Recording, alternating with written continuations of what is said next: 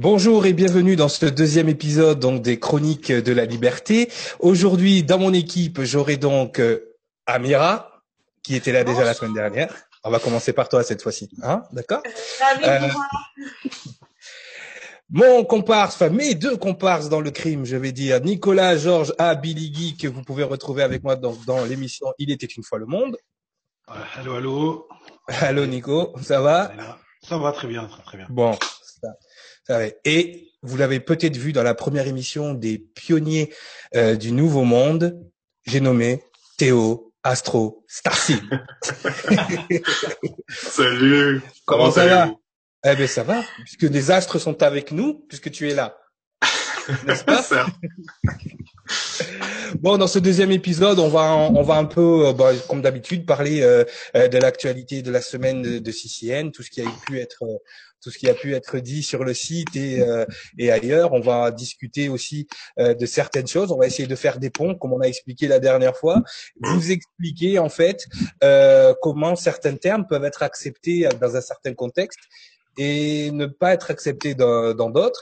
Euh, Georges reviendra sur son super article qu'il a écrit justement sur la tour de Babel cette semaine. Donc, tour de Babel. Encore un passage biblique, Sangara. Ouais, je suis vachement inspiré là en ce moment. bon. Ça nous permet de voir un petit peu euh, les, les, reproductions que font les hommes au fur et à mesure du temps. Non, c'est sûr, c'est sûr. Et surtout, enfin, comme on l'explique souvent dans Il était une fois le monde, ce n'est pas parce que nous citons la Bible que nous sommes religieux. Hein, il va falloir faire la distinction à un moment donné euh, de ce qui a été détourné et de ce qui est, de, ce qui est vraiment. Et donc, on terminera avec donc Amira. Mais de toute façon, on va tous intervenir en même temps, mais euh, chacun euh, dirigera son sujet. Donc, Amira, donc on terminera donc sur le, le, passage au nouveau paradigme, le passage justement dont tu parles souvent avec tes intervenants qui sont des acteurs euh, on va dire, euh, prépondérant au niveau de, du passage dans ce nouveau paradigme, des gens qui sont, euh, qui sont en pleine évolution. C'est bon Exactement. Bon, si tout le monde est, si tout le monde est OK. Ah, la secrétaire, qu'est-ce qui est Théo Hey, il tape vite. Il tape fort, il tape fort. ouais, ouais, ouais, t'es motivé là. Alors Théo aussi qui s'occupe de toute la partie Ouais, ouais, mais bien sûr, au taquet comme tu euh, Théo qui s'occupe aussi de toute la partie euh, réseaux sociaux. Donc, si vous avez des questions, faites-les passer directement sur la page euh, des Chroniques de la Liberté, sur la page de CCN aussi. Donc, vous avez la possibilité donc euh, de passer vos questions. Donc, Théo sera, se fera un plaisir au fil de l'émission. Euh, vous avez des questions euh, par rapport à ce qu'on est en train de dire ou par rapport à, par rapport à tout ça. Voilà Théo. Alors, Théo Starseed. D'où vient ce nom, Théo? Alors, Star, Starseed, en fait, c'est, on va dire en, en, anglais, en fait, enfin la, traduction anglaise, c'est euh, euh, graine d'étoile, en fait. C'est ça. Et c'est ce côté ensemencement, euh, on va dire de, de, de, nouvelles choses, des choses qui sont ah oui. galactiques. C'est des choses que j'ai en moi, que j'ai de depuis plusieurs années en fait euh, développé avec Amira aussi. Et euh, donc voilà, en fait, ce mot, c'est vraiment ce qui me relie euh, avec mon essence euh, ou avec mes extensions aussi galactiques, qui sont ah ouais. des parties de moi qui agissent sur d'autres sur d'autres plans et qui sont aussi qui peuvent être à la fois comme des, des serviteurs, mais aussi des, des, des, choses qui peuvent aussi empêcher justement des, quelque chose qui euh, freine aussi mon évolution en même temps. Donc c'est c'est des parties euh, de soi qui sont souvent mal comprises euh, et qui sont à, à, transmuter en fait. Exactement, mais c'est vrai que euh, avec euh, c'est bien de voir aussi que dans d'autres on va dire dans d'autres domaines d'expertise, euh, on a des gens qui, qui disent la même chose que nous. c'est vrai qu'avec avec Georges Sangara pendant nos émissions, nous avons expliqué justement cette ensemencement, tu as, tu as très bien dit le mot. Et c'est vrai que le mot graine euh, revient souvent même dans certaines paraboles bibliques, dans certaines, euh, dans certaines choses, qu'il y a un ensemencement. Il y a, pour ceux qui n'ont pas lu, euh, la parabole du semeur qui parle très bien vraiment de, de, cette évolution et de ces évolutions ambivalentes au niveau, au niveau de ce qui est l'âme et l'ego, par exemple. Et, et c'est vrai que c'est cette notion de poussière d'étoile ou de graine d'étoile, enfin, il y en a qui disent stardust, il y en a qui disent starseed, mm. starseed euh, elle, revient déjà, elle revient un peu partout maintenant dans tout le mouvement euh, spirituel, dans, dans, plein de mouvements euh, New Age, dans plein de dans plein de mouvements. Et c'est vrai que c'est quelque chose qui on a l'impression est nouveau puisque c'est un, un, terme qui est utilisé de plus en plus, mais euh, cette notion de, de poussière d'étoile, de graines d'étoile remonte extrêmement, il y a extrêmement longtemps. C'est un concept en fait euh, qui remonte ben, aux, aux, origines de la création, aux origines de tout en fait. Et, et c'est vrai que moi je voulais revenir sur ce terme parce que j'ai vu il y a L'an dernier, je pense que c'était une, une, journaliste qui est devenue médium avec, euh, avec le temps, qui s'appelle Patricia Daré, que les auditeurs peut-être euh, doivent connaître, et euh, qui était sur un plateau d'une émission donc grand média, avec bien évidemment bon, les émissions de de Ruki, hein, n'est-ce pas? Et euh, donc elle s'est retrouvée avec son bagage spirituel sur un média euh, classique, avec des gens complètement, alors, je, dirais pas euh, ignares, parce que je pense qu'à un certain niveau, quand tu es journaliste sur une télé à grande écoute, un minimum quand même de, de, de bagage euh, intellectuel, mais euh, elle a émis cette notion de poussière d'étoile. Mmh. Et, euh, et, au moment où elle a émis ça, Émeric Caron, puisqu'on va le citer, on, en, on, il n'y a pas de raison qu'on le cite pas, c'est littéralement moquer d'elle comme si elle venait du pays des fées, des bisounours, et que euh, elle n'expliquait pas en fait euh, ce que voulait dire poussière d'étoile. Et, et, quand il a cité cette partie de son livre, euh, qui a été en fait entre guillemets divinement inspiré, puisque étant médium, elle était en contact avec des entités. Certainement ce qu'on appelle aujourd'hui un ange, et euh, qui lui a expliqué, ben, euh, de quoi on était composé et de quoi euh, nous étions faits. Et il lui a dit très simplement, puisque je pense que cette notion euh, résume tout. Après, on va on va le décliner, on va le détailler pour que vous compreniez aussi chez vous qu'on n'a pas perdu la carte, qu'on n'est pas allé fumer des pétards avec Dora dans la forêt. C'est que c'est que babouches. Et ben voilà, euh, que effectivement nous sommes de la poussière d'étoiles. Alors c'est vrai que sorti du contexte, quand, quand, quand, on peut vous dire ça, vous pouvez donner l'impression, ça y est, il se croit au pays des fées, il se croit euh, avec la fée clochette. Non, c'est pas ça. Euh, alors déjà, il y, a plusieurs discours à ce niveau. Il y a un discours, on va dire euh, mystique, céleste, celui qu'a reçu d'ailleurs cette journaliste, que j'ai reçu aussi, euh, que n'importe qui qui va aller en canalisation avec des, des célestes ou peu importe peuvent recevoir. C'est-à-dire que euh, notre âme est le fragment d'une étoile en fait. D'accord? C'est que l'énergie d'une étoile euh, au complet est la conscience d'un ange. Voilà ce qu'il dit de, de, de, façon céleste, qu'il y aurait 12 archanges principaux, 12, d'accord, composés de composés eux-mêmes de 144 000 anges qui se sont fragmentés pour faire naître notre essence, pour que nous donnions vie à la matière. Nous sommes nous sommes un, un, tout, un grand tout, vous l'appelez comme vous voulez, le Dieu, le Créateur. Nous sommes un grand tout fragmenté qui, qui s'étudie lui-même à travers ses fragments. C'est-à-dire que la meilleure façon de, de, de, de s'étudier, c'était de se fragmenter et de voir comment chaque fragment évoluait et, et, et répondait par voilà voilà de, de, façon céleste en fait ce qui peut être expliqué avec Sangara nous on a fait euh, si vous si vous écoutez l'émission numéro 2 d'El était une fois le monde euh, qui explique ce que c'est l'essence on explique en gros, euh, le concept de l'âme, le concept de l'essence, on, on mmh. explique que dans l'essence, euh, dans l'essence est compris notre ADN, est compris tout ce qui est euh, morphogénétique, c'est-à-dire toute notre apparence, ce que ce qu'on se communique en plus entre nous en se en procréant, c'est-à-dire que euh, en ayant des enfants ou ces choses-là, toute cette énergie euh, que les scientifiques ont appelé l'ADN qui se euh, qui se perpétue, donc qui, qui, détermine un peu ce que vous êtes.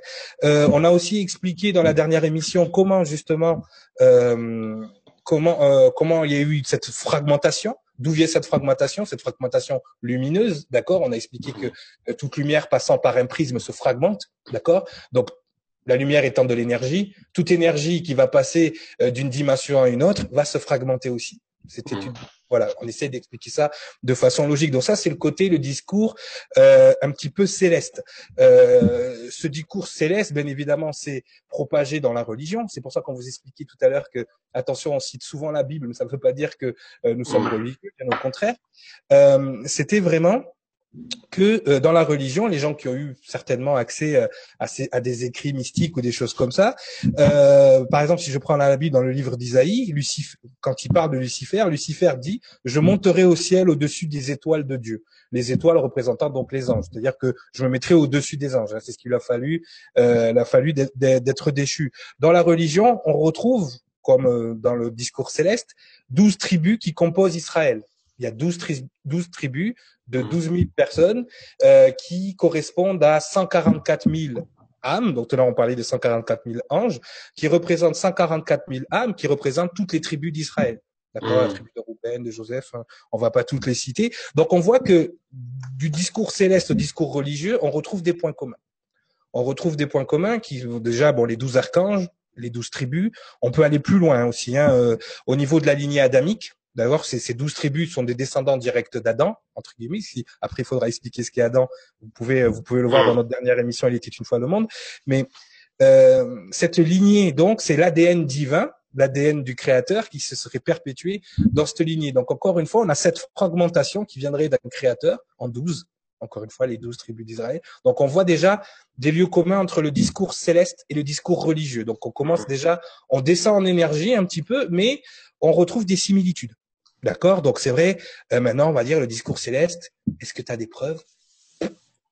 Est-ce que, est-ce que tu peux nous prouver ce que tu es en train de dire? Le discours religieux, c'est la même chose. On est dans l'ordre de la croyance. Est-ce que tu peux prouver ce qui a écrit est juste? Tout ça, voilà. Là, non, on reste encore dans un cadre éthéré qui n'est pas encore acceptable pour l'ego humain puisqu'il n'y a pas de preuve rationnelle. La vérité rationnelle n'est pas encore euh, prouvée. D'accord? Et, et, et donc, euh, on peut descendre encore plus loin, hein, parce que si on descend après les douze tribus d'Israël, on retombe sur les douze apôtres qui sont avec le Christ dans la religion, et ainsi de suite, et ainsi de suite, ce chiffre 12 qui revient, qui revient constamment. Et d'ailleurs, là, je vais avoir besoin de toi, euh, monsieur l'astrologue. Euh, quand Oui. on descend en- dans le langage astrologique, Mhm. il y a combien de signes du zodiaque? Alors, il y en a 12 Oui, avec des maîtrises planétaires, c'est-à-dire euh, des- les planètes qui maîtrisent les signes. Par exemple, Neptune euh, maîtrise le signe des poissons, ou comme Uranus maîtrise le signe des Verseaux. Euh, et au fur et à mesure qu'on a découvert en fait le, des nouvelles planètes, ce qui est arrivé Mhm. jusqu'à encore euh, tard en fait dans l'histoire. Récemment, oui. Ouais, Pluton qui a été découvert. euh, voilà, Pluton et encore et encore d'autres en fait. Oui, oui, oui, oui. Et euh, si tu veux, on a réapproprié euh, des planètes euh, à, à des signes en fait, parce qu'on a on a eu avant par exemple Mars, c'était le, le- la planète gouvernante du Scorpion. Et vu qu'on a trouvé Pluton, on a récupéré euh, Pluton pour le Scorpion en fait. On lui a Ouais. Euh, voilà, donc c'est toujours en évolution en fait. C'est ça qui est Oui, oui, oui, oui. Mais de toute façon, même avec les mouvements qui peuvent se passer dans le ciel, ça peut changer aussi euh, euh, par rapport à ça. Mais c'est vrai que euh, déjà, bon, les douze signes du zodiaque représentent douze constellations. Mhm. D'accord? Donc tout à l'heure, on expliquait que dans le langage céleste, on t'expliquait qu'un archange était composé de plusieurs anges et que la conscience d'un ange était la conscience d'une étoile. Donc si tu si tu si tu suis la hiérarchie, les Mhm. douze archanges, ils sont composés donc euh, voilà, et d'étoiles. Et, et- donc, l'archange représente une constellation, puisqu'il est composé de plusieurs étoiles, il est composé de, euh, de plusieurs anges, et, Mhm. et, et ces étoiles, dans leur conjecture, influencent notre énergie ici, nous, dans la 3D, dans la chair. Donc, euh, on descend encore en, vibration au niveau de l'information, mais encore, on trouve encore ces similitudes. C'est-à-dire que, à un moment donné, euh, les étoiles se sont fragmentées et se sont fragmentées pour descendre à un niveau et influencent même, puisque euh, l'astrologie, euh, c'est ce qui, c'est ce qui est... Hier, par exemple, tu m'as fait mon astrologie, tu m'as décrit à la perfection, grâce à la conjoncture bon, donc de ma date de naissance, de, de toutes ces choses-là, des, des, des, des astres qui me sont propres, et, et, et donc on est capable, on est et encore là, on n'est pas dans le langage scientifique, on est capable de déterminer euh, l'essence de quelqu'un. Encore une fois, on reparle d'essence, l'essence de quelqu'un en fonction des astres, des astres qu'il aurait traversés pour arriver jusqu'ici. Donc c'est quand même important que les gens se rendent compte parce que vous n'êtes pas su- vous n'êtes pas obligé euh, parce que le système de croyance est comme ça et que l'ego est comme ça d'accepter l'information céleste. Vous n'êtes pas obligé d'accepter l'information religieuse, mais dès que vous tombez dans des choses peut-être qui vous passionnent comme l'astrologie, des choses comme ça, vous avez la même information. Donc déjà, vous devez remettre en question votre non-acceptation des deux premiers niveaux. D'accord? Et là, on va tomber dans le, dans, dans, le dernier niveau, qui est le langage scientifique. Et moi, il y a un scientifique que j'adore, un scientifique américain qui s'appelle Neil deGrasse Tyson. Et, euh, et je l'adore encore plus parce qu'il va être dans le prochain Superman. Et, euh, et dans Neil deGrasse Tyson, en fait, il explique que euh, tous les atomes qui composent notre corps viennent d'étoiles qui ont explosé. D'accord? C'est-à-dire que là, il rationalise le, le, le terme poussière d'étoiles. C'est-à-dire qu'il nous, il nous explique que euh, nous sommes des poussières d'étoiles et que les atomes qui composent notre corps sont retraçables dans les fours cosmiques qui ont cuit et transformé les éléments lourds, les éléments légers en éléments lourds, donc de transformer l'énergie en matière. Donc, euh, des étoiles en fin de vie et instables ont explosé et dispersé leurs entrailles enrichies. Donc nous, on avait expliqué avec euh, Sangara que les, choses qui ont mené la vie sur cette planète, en fait, avaient, s'étaient enrichies d'expériences euh, à travers le cosmos avant d'arriver ici. il est en train d'expliquer la même chose, c'est que euh, donc disperser leurs entrailles enrichies à travers la galaxie. Et il, il finit, et j'adore, j'adore cette, conclusion. Regardez les étoiles, nous en faisons partie. L'univers lui-même existe en nous. Nous sommes l'univers en train de s'étudier lui-même à travers. Exactement, le, le, le, message scientifique est exactement le même message que le message céleste. Mais alors que les scientifiques refusent ce message. Ah, non, les anges, ça n'existe pas. La religion, ça n'existe pas. Par contre, je vais te dire la même chose. Je vais t'apporter des, des, termes scientifiques. Et c'est quand même important que cette notion de poussière d'étoile, elle se perpétue à chaque niveau d'information. Qu'est-ce que tu voulais dire quelque chose peut-être en fait, pour moi, si tu veux, c'est comme un héritage en fait. Si tu veux, tu, tu laisses des choses euh, un endroit, un peu comme euh, le petit poussé, si tu veux, et tu les récupères en fait pour euh, les retravailler. Donc, ça veut dire, euh, par exemple, je récupère, par exemple, en astrologie, il y a un truc qui est vraiment intéressant, c'est Mars.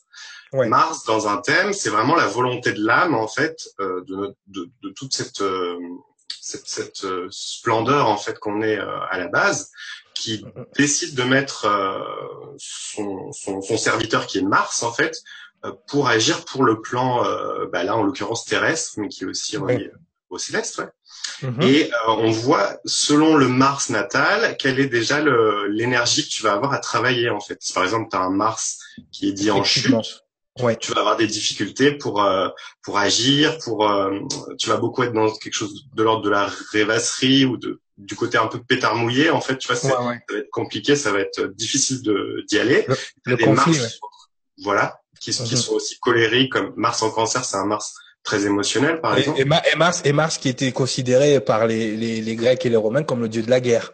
C'est ça. Voilà. Donc c'est ce conflit-là, il, il, est énergétique dès le départ, en fait, en mhm. train d'expliquer. C'est ça.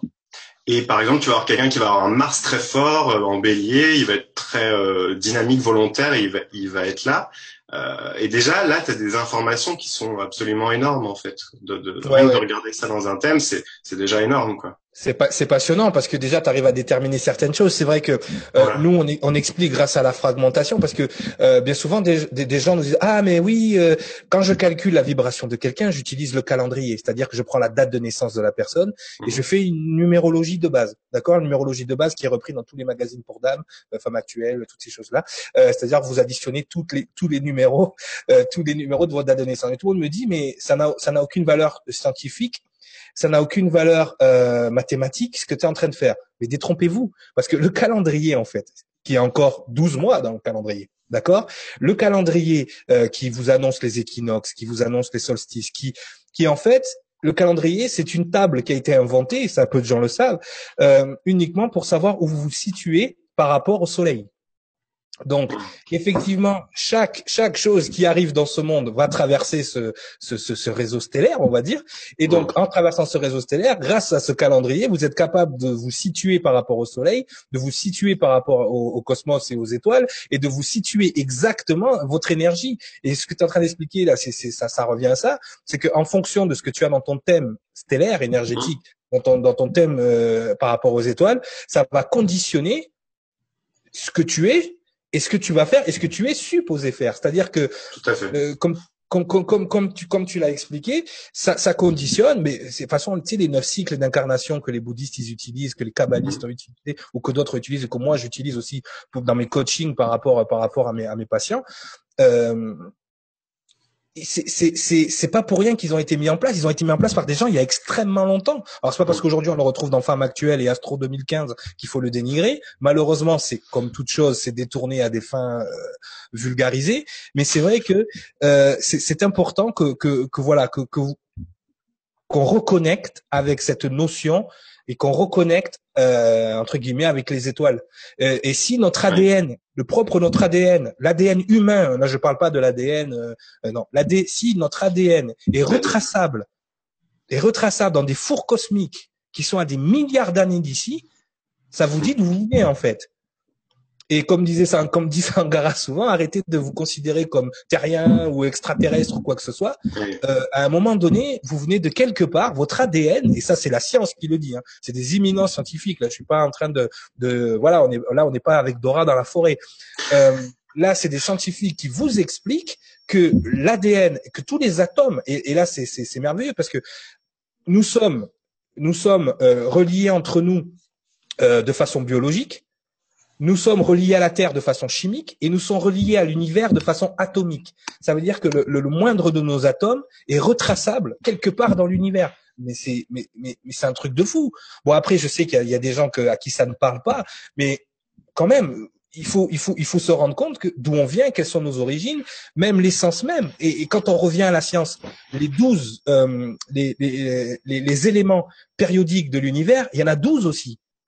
À un moment donné, il va falloir s'intéresser à ce chiffre 12. Ça fera peut-être l'objet d'une émission, mais ce chiffre 12 est perpétré. Alors, c'est vrai que suivant la culture qu'on peut avoir, suivant euh, l'époque où on vient, je suis sûr que euh, les Hébreux, quand ils ont écrit au fin fond euh, du désert, enseigné par des oracles ou des choses comme ça, ou que les Lémuriens, ou que les Atlantes, ou tout ce que vous voulez, ils n'avaient pas forcément le même discours que nous, ils n'avaient pas forcément le même discours scientifique, ils avaient un discours beaucoup plus poétique. Et c'est vrai que on l'expliquait dans l'émission avec Sangara, ne serait-ce que l'hébreu, l'hébreu est un langage scientifique comme la chimie.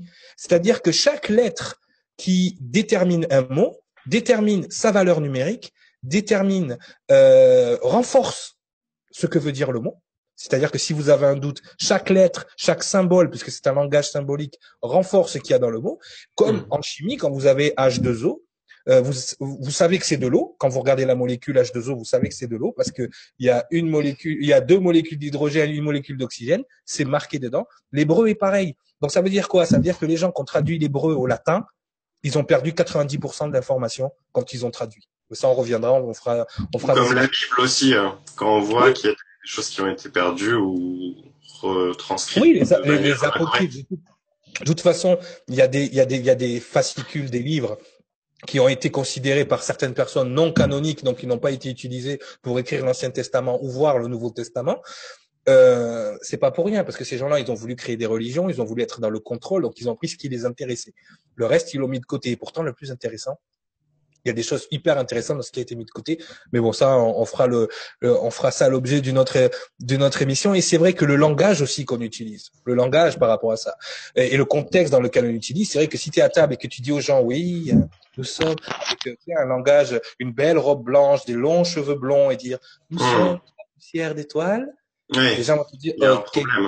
Ok, ok. Par contre, si c'est Neil deGrasse Tyson qui fait une conférence devant les plus éminents scientifiques du monde et qui leur explique euh, ce qu'on vient de vous expliquer, ah, mm. c'est déjà plus rationnel. Donc, ça mm. prouve bien que l'ego, l'être humain, avec son ego, accepte certaines informations parce que, comme le disait Claire la dernière fois dans la dernière mission, vous avez les vérités, euh, les vérités euh, rationnelles, celles que l'ego accepte sans problème. Vous avez les, vérités mystiques et euh, vous avez les, vérités aléatoires. Et donc, ces vérités aléatoires, moi, c'est vrai qu'il y a beaucoup d'ésotérisme, de choses un peu aléatoires que les gens euh, s'intéressent, sont passionnés. Et pourquoi ils sont passionnés par ça? Parce que c'est le pont entre le céleste et le terrestre. Et ça, c'est important que voilà pourquoi les gens sont autant intéressés par ce genre de jour d'aujourd'hui. Mais des fois, ça devient un problème, euh, un problème de compréhension. Toi, Théo, par rapport à ton, ton on va dire ton, moi, je, dis presque c'est un art, l'astrologie, par rapport à ton, à ton, à ton domaine. Comment tu le vis toi avec tes, tes clients ou tes, ou les gens avec qui tu fais des, des Comment, comment parce que moi, je, moi, je, je l'ai vu, je l'ai vu sur moi, mais ça va être quand même incroyable de dire à quelqu'un comment il est sans le connaître, juste en sachant d'où il vient. Ça, ça va être bah, pour moi, je le vis comme quelque chose de très émouvant parce que parler, on va dire, de, de, de tout ce, ce, ce, maillage en fait d'énergie euh, que la personne a pu vivre depuis qu'elle est jeune en fait c'est-à-dire euh, euh ses blessures euh, ce comment elle a vécu euh, son lien avec ses parents avec tout, tout, son histoire de vie et aussi ce vers quoi elle tend à, à aller sa coloration ce vers quoi elle tend à aller tout ça, c'est, c'est, c'est, ça touche énormément les, les, les personnes et euh, aussi, enfin, il y a une résonance qui se fait évidemment euh, en miroir euh, par rapport moi, moi ce que je, je connais en fait de, de, de, de, mon thème, par exemple, parce qu'un thème c'est très très riche, de ce que j'ai pu étudier et après de ce que je vais transmettre à la personne. tu vois, il y a, y a, vraiment toujours un effet miroir qui se fait aussi, et ça touche évidemment les, les personnes. J'ai eu parfois des personnes qui se mettent à, à, pleurer ou qui disent mais oui c'est ça en fait c'est vraiment euh, ce que je suis ce que j'ai vécu mais c'est un, truc de dingue en fait. Enfin les gens ils, des fois ils hallucinent. Et en fait c'est cette finesse euh, tu vois de, de, de, toucher les choses par le verbe aussi qui, va pouvoir décristalliser euh, bah, des choses du vécu de la personne de ouais, effectivement c'est vrai que moi quand, tout ça. quand tu m'as quand tu m'as parlé hier j'étais j'étais trop pas troublé. Ah, enfin, j'étais excité en fait. Tout, tout mon être était en. J'étais euh, parce que effectivement, moi, ça, euh, bon, ça me fait cette sensation là aussi quand quand je commence à faire euh, euh quand je commence à faire une lecture angélique à, quelqu'un et mmh. il est surpris à, à, par justement cette, cette faculté, justement par ces, ces biais-là en fait, de, de, de, de, trouver des réponses, même de trouver des, des, des on va dire des, des pistes pour eux à, à suivre euh, par rapport à leurs énergies par rapport à ce qu'ils sont. Et il me dit, c'est quand même, c'est quand même incroyable. Et, euh, et la science qui elle a les réponses à tout, qui n'est pas capable d'aider parce qu'on on, peut voir hein, que ce soit la psychothérapie, la psychologie, euh, on dirait que, enfin moi vu de mon côté j'ai l'impression qu'ils voient les choses à l'envers, d'accord, et que, et que voilà et que toutes ces sciences là qui sont supposées euh, être les spécialistes, avoir l'autorité sur ce qui est le, le psyché, alors le psyché qui est l'esprit, qui est cette énergie qui nos caisses de résonance dans lesquelles nous on, on, on, évolue, que ce soit les émotions ou que ce soit les sentiments, euh, toutes ces caisses de résonance qui passent par l'inconscient, le subconscient et toutes ces choses-là, euh, finalement, à part avec des traitements lourds et des traitements euh, ils n'arrivent pas à, à, aider les gens. Donc c'est vrai que euh, on va peut-être arriver à un moment donné à, à des thérapies plus douces et beaucoup plus axées sur ce que sont vraiment les gens. Je pense que euh, Georges, a, enfin Monsieur Sangara, Georges Nicolas Bédégui, il a tellement de noms, on dirait que hein l'homme aux mille noms, l'homme aux 72 noms. C'est toi en fait, hein, on t'a reconnu. Il y avait une question pour euh, pour Théo. Oui, j'ai une question pour Théo. En fait, bon, ouais je je suis pas trop euh, penché sur la sur l'astrologie, mais tu as dit quelque chose qui m'intéressait tout à l'heure. Mm. Moi, je suis beaucoup plus, euh, comme on disait la dernière fois, j'aime bien rabaisser les, les, vibrations à quelque chose de plus audible pour la, pour le plus grand nombre. Euh, tu as expliqué que en fait le, les euh, les planètes avaient une influence sur les constellations, c'est ça, ou sur les, les signes du, du zodiaque? Si tu disais que Mars influençait, etc. Je, je, si je me trompe pas, c'est ce que tu disais tout à l'heure. Oui. Euh, si, tu, veux, c'est Mars, par exemple, qui va agir, travailler euh, dans un signe, donc c'est-à-dire l'acteur Mars, qui est mhm. l'acteur de l'action, il va mhm. travailler donc avec un costume, par exemple le costume du, du, lion ou du scorpion, donc il va il va fonctionner déjà avec une une, une, coloration, une teinte, et mhm. après il va encore travailler avec euh, d'autres d'autres acteurs dans le thème. Donc ça va être voilà. J'ai bien saisi ce que tu voulais dire. Alors, moi, de ce que je connais de l'astrologie, c'est que dans les temps anciens, l'astrologie et l'astronomie étaient liées. En fait, c'était la même pratique. Si je, tu me corrigeras si je me trompe. Euh, après, bon, ça s'est divisé effectivement. Donc, on a eu les scientifiques qui ont pris pas mal de place, hein, et, euh, et, donc l'astrologie est devenue, on va dire, euh, un art un petit peu euh, mis de côté, au moins reconnu que l'astronomie. On est d'accord. C'est ça. Alors déjà, j'aimerais bien savoir pourquoi. Et ma, ma, ma question surtout on va parler de science. Quand tu euh, expliques donc des planètes ont des influences sur des signes, euh, comment euh, ça se passe derrière si on découvre de nouvelles planètes? Parce que moi, par exemple, en tant qu'anérudite de, de science, je sais qu'il y a une dizaine d'années, on a découvert une nouvelle planète qui s'appelle Sedna, au-delà de, au niveau de la, de la du nuage d'Oort, qu'une dernière planète a été ouverte, a été découverte il y a pas longtemps, et que on soupçonne qu'un corps massif joue sur euh, sur en fait sur les, les rotations de, de, ces deux planètes-là à la lisière du système solaire, euh, notamment Sedna par exemple qui a une orbite de 12 000 12 600 ans autour du Soleil, tu vois. Est-ce que ces planètes-là ont une influence derrière sur euh, sur les signes astrologiques parce que où est-ce qu'elles sont reconnues au niveau d'astrologie en fait tout simplement? Alors en fait, si tu veux, pour te répondre sur ta première euh, euh, question, en fait, pour moi, euh, l'astrologie, c'est vraiment quelque chose de sacré. Et euh, c'est vrai que dans des temps euh, de l'histoire de l'humanité euh, plus anciens, c'était vraiment quelque chose de euh, voilà, il y avait il y avait cette dimension de, de, de sacré, d'observer le ciel, de, de découvrir euh, des mhm. choses et c'était c'était c'était quelque chose de, de c'était pas vulgarisé, c'était un peu comme des élites en fait qui avaient ce, ce savoir. Et si tu veux, au fur et à mesure euh, des siècles, euh, l'humain s'est séparé en fait. Euh, bah, ça a été surtout pendant l'ère du poisson que ça, s'est passé. Donc justement, ce côté neptunien de l'ère du poisson qui, qui, fait que les êtres se sont séparés un peu en deux.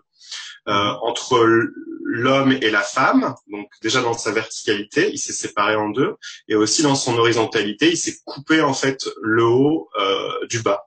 Donc du coup, euh, c'est comme si la science était séparée aussi en deux, le divin d'un côté, donc les religions, et la science de l'autre. L'astronomie, l'astrologie. Mentale, si tu veux. Il y en a un qui est là-haut et un autre qui est plus en bas. Donc du coup, ça crée une, une, division. Et dans l'astrologie, c'est aussi quelque chose qui qui est qui est qui est encore à l'heure actuelle, c'est-à-dire que les gens maintenant euh, pensent que l'astrologie c'est un truc, euh, voilà, de, de magazine. Je peux rebondir là-dessus, tu vois, avec le langage.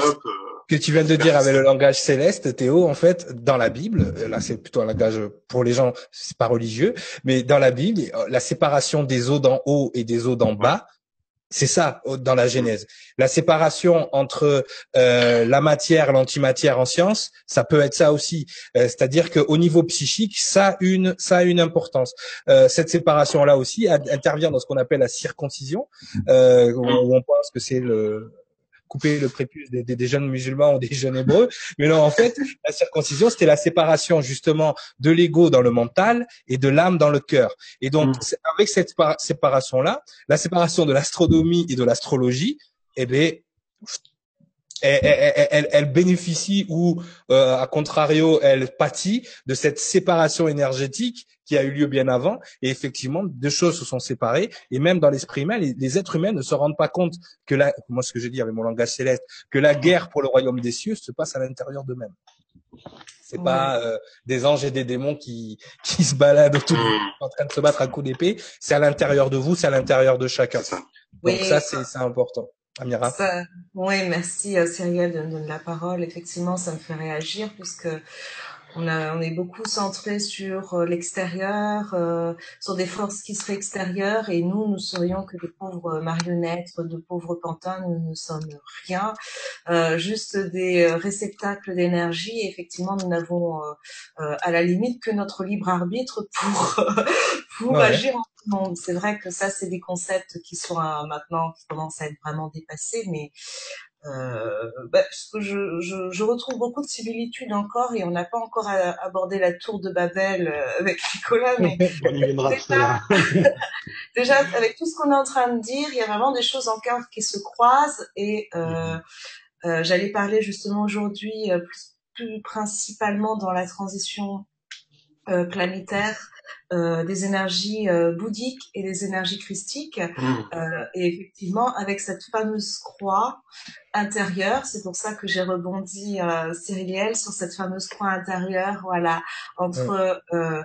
l'horizontalité, la verticalité, les énergies bouddhiques qui pourraient correspondre à la à l'horizontalité et l'énergie christique qui descend effectivement euh, Mais de toute euh, façon, la croix, c'est ce que ça représente avant d'être l'endroit où le Christ aurait été euh, crucifié.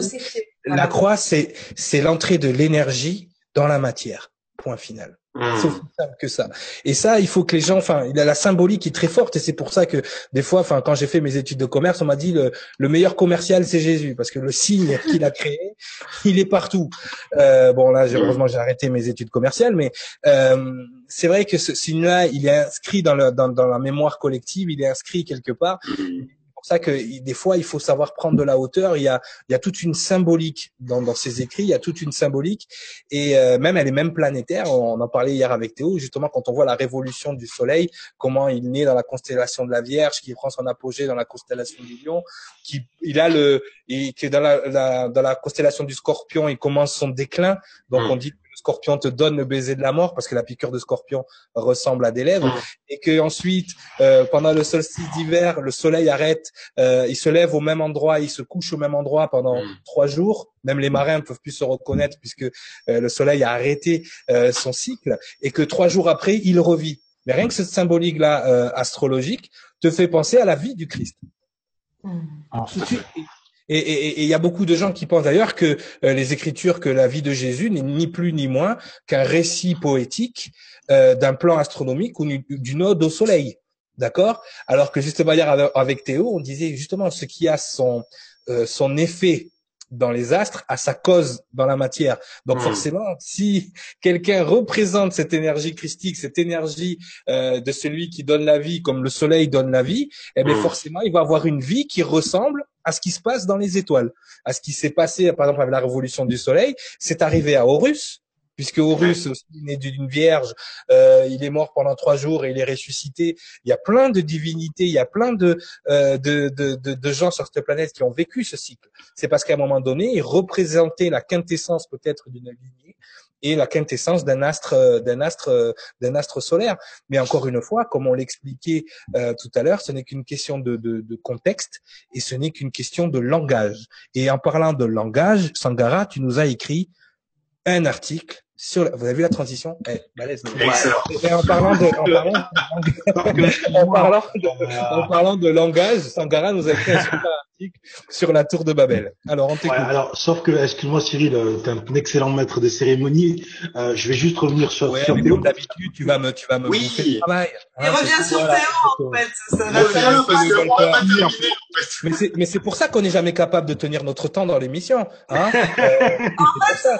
Bon, si on fait deux heures, on fait deux heures. D'accord? Si on fait deux heures, bah, c'est pas ma faute. D'accord Non, mais faut partir sur un marathon de 3 heures. Ouais, mais les gens vont dormir après. une nuit si vous voulez. Et les gens vont dormir après. Alors, le, le- l'émission est sponsorisée par Gurozan. Alors-. Dis-moi Théo. Oui, alors en fait, je voulais te parler euh, d'Eris, en fait, Mhm. qui a un astre, si tu veux, qui a été découvert euh, en 2003. Donc euh, voilà, des astres, si tu veux, t'en découvres, euh, bah, euh, tu peux en découvrir tout- tout- tous les dix ans. Il y a des, il y a des découvertes là. Euh, il y a eu Setna, il y en, il y en, il y en a d'autres. hein, il y a des astéroïdes et tout ça. Et en fait, si tu veux, le but, c'est de leur trouver des, des maîtrises qui, enfin, qui, qui puissent avoir des maîtrises dans des signes. Par exemple, euh, j'ai un, un collègue qui, qui met euh, Eris comme en maîtrise avec euh, dans le signe de la, qui maîtrise le signe de la balance et en exaltation, euh, je sais plus où, je crois que c'est dans Lyon, mais je, je suis plus bien sûr. En fait, pour nous les astrologues, ce qui est intéressant, c'est d'étudier donc euh, l'histoire de comment a été découverte la planète, euh, qu'est-ce qu'il y a eu euh, en, comme lien avec l'humanité, qu'est-ce qu'il y avait aussi à ce moment-là dans l'histoire de l'humanité, comme quand on a découvert Uranus, comme quand on a découvert euh, enfin tout- toutes les planètes en fait, euh, Pluton, etc. Euh, et de faire ce, ce, ce lien pour après dé- déployer justement des, des maîtrises, c'est-à-dire par exemple d'attribuer euh, euh, Jupiter comme maître euh, du, du Sagittaire et puis comme maître de, des Poissons, etc., etc. Donc en fait c'est en perpétuelle évolution et de façon, d'ailleurs j'ai eu une question tout à l'heure qui était intéressante sur le treizième signe aussi.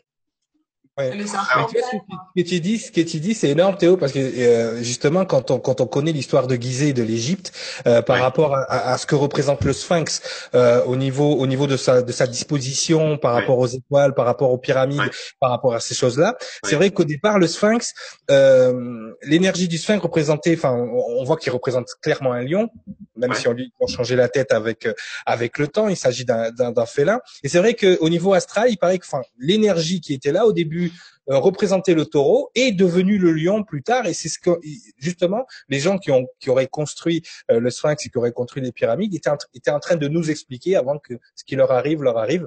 Mais disons que ces changements là ils sont ils existent même dans des monuments qui existent sur la planète.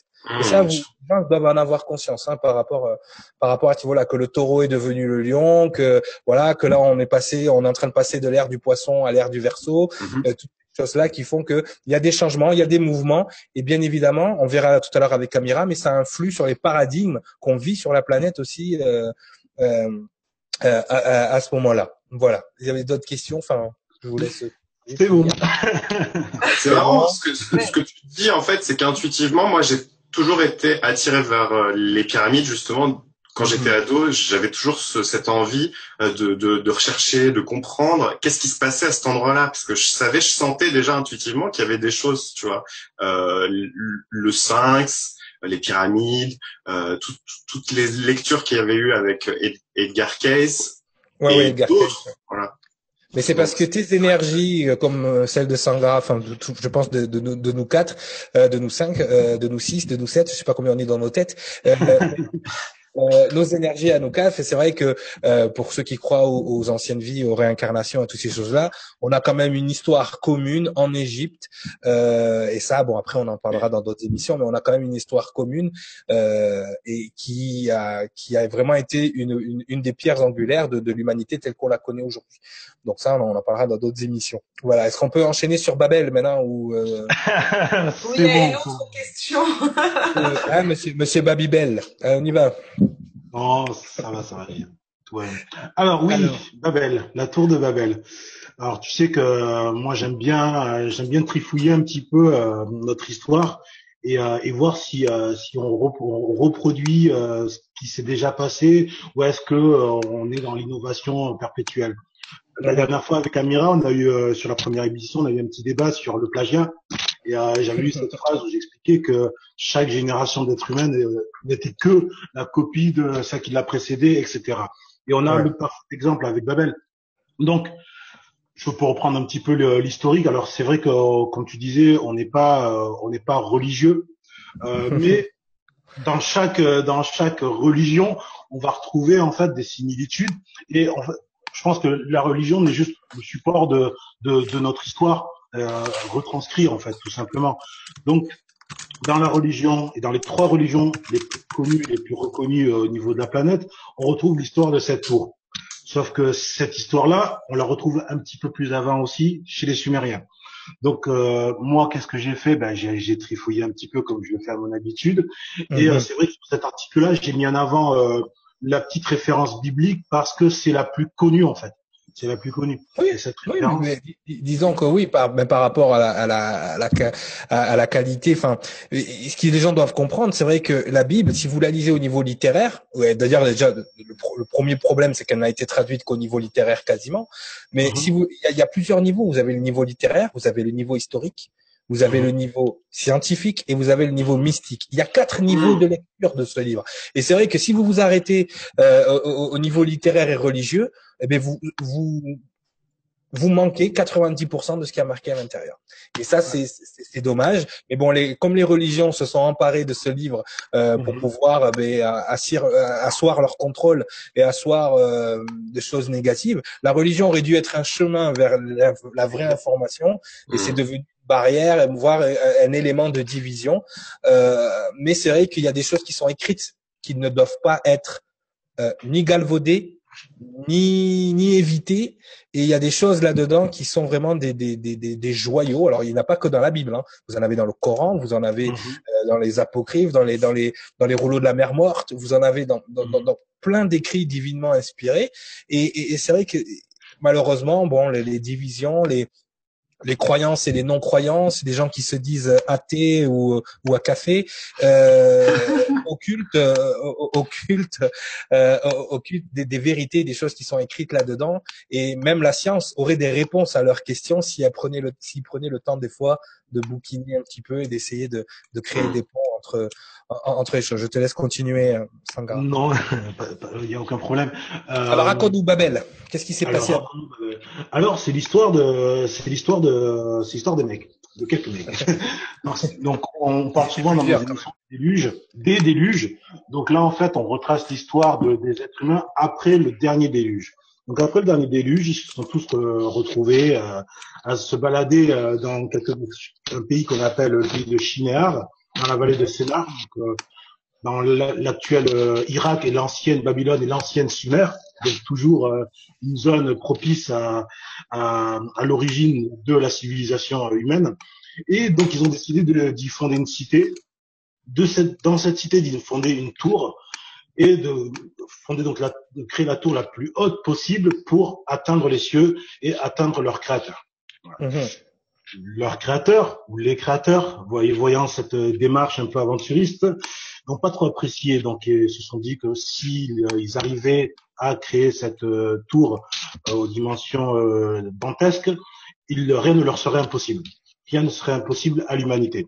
Hmm. Et donc, ils ont décidé euh, de, un, de faire la tour, et deux, de les diviser. De les diviser comment? Par le langage, parce que à cette époque-là, les êtres humains parlaient une seule et même langue. Hmm. Donc, en mélangeant les langues, on a euh, fait en sorte qu'ils ils avaient du mal à se comprendre, et quand on se comprend pas, on a du mal à construire les choses ensemble. Hmm. Et c'est ce qui s'est passé. L'une des premières divisions de l'humanité, effectivement. Exactement. Donc, et euh, moi, ce qui m'a intéressé en fait là-dedans, bon, c'est l'histoire bien sûr, mais c'est l'époque que l'on vit aujourd'hui. L'époque que l'on vit aujourd'hui, qu'est-ce qu'on voit? On voit qu'on se retrouve tous, c'est ce que je mets dans l'article en, mhm. en, conclusion. Aujourd'hui, toi, moi, Amira, Théo, on va dans n'importe quel pays de la planète. Il suffit juste qu'on maîtrise une seule langue et on arrivera à s'en sortir. L'anglais. Mhm. oui, l'anglais. Aujourd'hui, voilà, donc qui pourrait être considéré et qui va, qui tend à être considéré comme une langue universelle. Mhm. Aujourd'hui, euh, est-ce qu'on peut dire que l'être humain, que les hommes d'aujourd'hui tendent à devenir comme Dieu, ou comme des dieux, ou comme des créateurs? Quand je vois ce qui se passe au niveau de la génétique, je me pose des questions. Ouais, ouais. Etc. Donc, si tu veux, on voit qu'on ne fait que reproduire, Amira, ça c'est pour toi, que plagier en fait. je vais te répondre. J'attends. ok, ben, tu sais quoi, Théo, on va les laisser, on va aller prendre un café. Il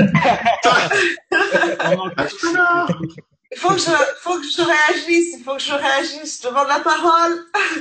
La parole, à, la parole à Amira. Tu, tu peux parler, exprime-toi. Merci, c'est gentil. Euh, ouais, il faut vraiment que je que j'éclaircisse encore effectivement euh, ce que je voulais dire par plagiat. Effectivement, nous sommes un éternel recommencement. Euh, a fortiori ces, ces, ces, ces dernières années. Euh, en revanche, je voulais vraiment en fait axer sur le plagiat d'un texte euh, mhm. où on a été un petit peu chercher un mot, une idée commune, mais effectivement que, que la personne a, a publié en son nom. Par exemple, comme je précise encore, j'enfonce le clou et je recommencerai. ça soit bien, ça soit bien, ça soit bien bien compris. je pense qu'elle a déjà compris. Oui, Amira Bricolage. Ah, la personne. Oui, oui, la personne. C'est-à-dire. Euh, moi. non, non, non, non.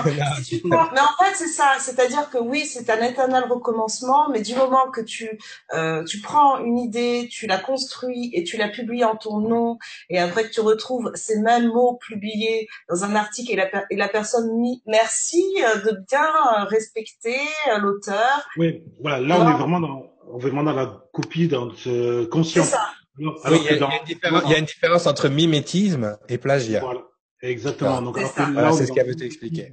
On est dans le mimétisme de inconscient de, de, de, ce que, de ce qui a été fait avant nous, parce qu'on est dans une dans une période cyclique, en fait, on est dans une vie cyclique. Ouais, ouais. ouais. Effectivement, Ouais, on, on, en finit sur parce que j'ai vraiment envie d'entendre en plus Babel. C'était, j'ai lu ton article, je l'ai trouvé très passionnant. Encore une fois, euh, Nicolas, on a hâte de découvrir à chaque fois tes, tes chroniques. Dire qu'il avait même pas 10 sur 20 à l'école en rédaction. Comme quoi tout change. Hein. Les gens qui croient pas à la transformation, euh, moi je suis témoin d'une transformation. Euh, ouf. un, un, bon retour aux sources en tout cas. Non mais c'est c'est vrai moi, moi je je j'ai été, euh, ça m'a parlé, c'est vrai, cet article sur Babel parce que euh, justement, mais en, première partie d'émission, on expliquait que même le même terme, alors déjà en, parlant la même langue, on ne se comprend pas. C'est-à-dire mmh. que euh, suivant l'énergie qu'on met dans ce qu'on est en train de dire, suivant mmh. Euh, la culture dans laquelle on est, suivant euh, la programmation qu'on a reçue euh, dès, dès, notre naissance, parce qu'on va pas se mentir, tout le monde est programmé. Il y a personne dont l'esprit physique n'est pas devenu un ego à un moment donné. Euh, suivant la programmation qu'on a subie, les mots ne vont ni avoir le même sens, déjà dans un premier temps, ni le même impact. Voilà. Euh, tout à l'heure, on a fait avec le mot poussière d'étoile. Mais c'est vrai que, ne serait-ce que dans la même langue, on arrive des fois pas à se comprendre comprendre. Alors imaginez bien que en divisant le langage des humains, effectivement, on a commencé un processus, euh, on a commencé un processus d'oubli, tout simplement. C'est-à-dire que des choses qu'on avait en commun se sont séparées et euh, bien évidemment ces séparations ont créé des divisions, ont créé des conflits, euh, alors que finalement, mais on part de la même chose. On a tous un petit bout du puzzle. Alors il y en a qui ont la chance, qui ont vu l'image terminée. Euh, il y en a qui ont juste un petit bout du puzzle et qui ne savent pas où situer ce petit bout, ou ne savent pas où le mettre dans leur existence ou mmh. dans l'existence euh, euh, internationale. Euh, donc c'est pour ça que j'ai bien aimé cet article parce que même dans le langage et même quand on parle et surtout avec la, la, la, les langues à racines latines, les langues à racines, on va dire euh, les langues à racines tout court, parce que c'est vrai que les langues à symboles, ce qui est écrit, c'est écrit. Et comme on l'a expliqué tout à l'heure avec par exemple l'hébreu ou ça peut être aussi les idéogrammes chinois. Déjà le mot idéogramme vous indique que c'est un idéogramme, c'est une idée. Il y a, il y a par exemple dans l'hébreu, euh, vous avez une valeur numérique dans chaque lettre vous avez une valeur énergétique et hmm. chaque lettre veut dire quelque chose. C'est-à-dire que le mot au complet est une, c'est quasiment scientifique, hein, est une synergie, est une énergie. C'est pour ça qu'on dit que c'est un langage divin, parce que pourquoi les anges ont été appelés en hébreu, par exemple, dans un premier temps? Pourquoi euh, ils ont tous une racine hébraïque? On m'a posé la question récemment. Pourquoi les hmm. anges ont avec une racine hébraïque? Parce que la langue et la langue hébreu était l'une des premières langues ou l'une des seules langues à pouvoir synthétiser l'énergie, parce qu'un ange, par exemple, c'est une énergie, c'est un prisme.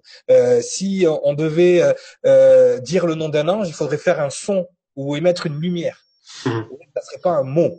Et, et, les seules langues qui sont capables de synthétiser en fait ce langage sont des langues symboliques et non pas des langues à racines. Par exemple, le, le, mot nylon, est-ce que vous savez pourquoi le mot nylon Il y a un rabbin qui a expliqué ça sur Internet, j'ai adoré. Le mot nylon, vous savez d'où ça vient Le mot nylon?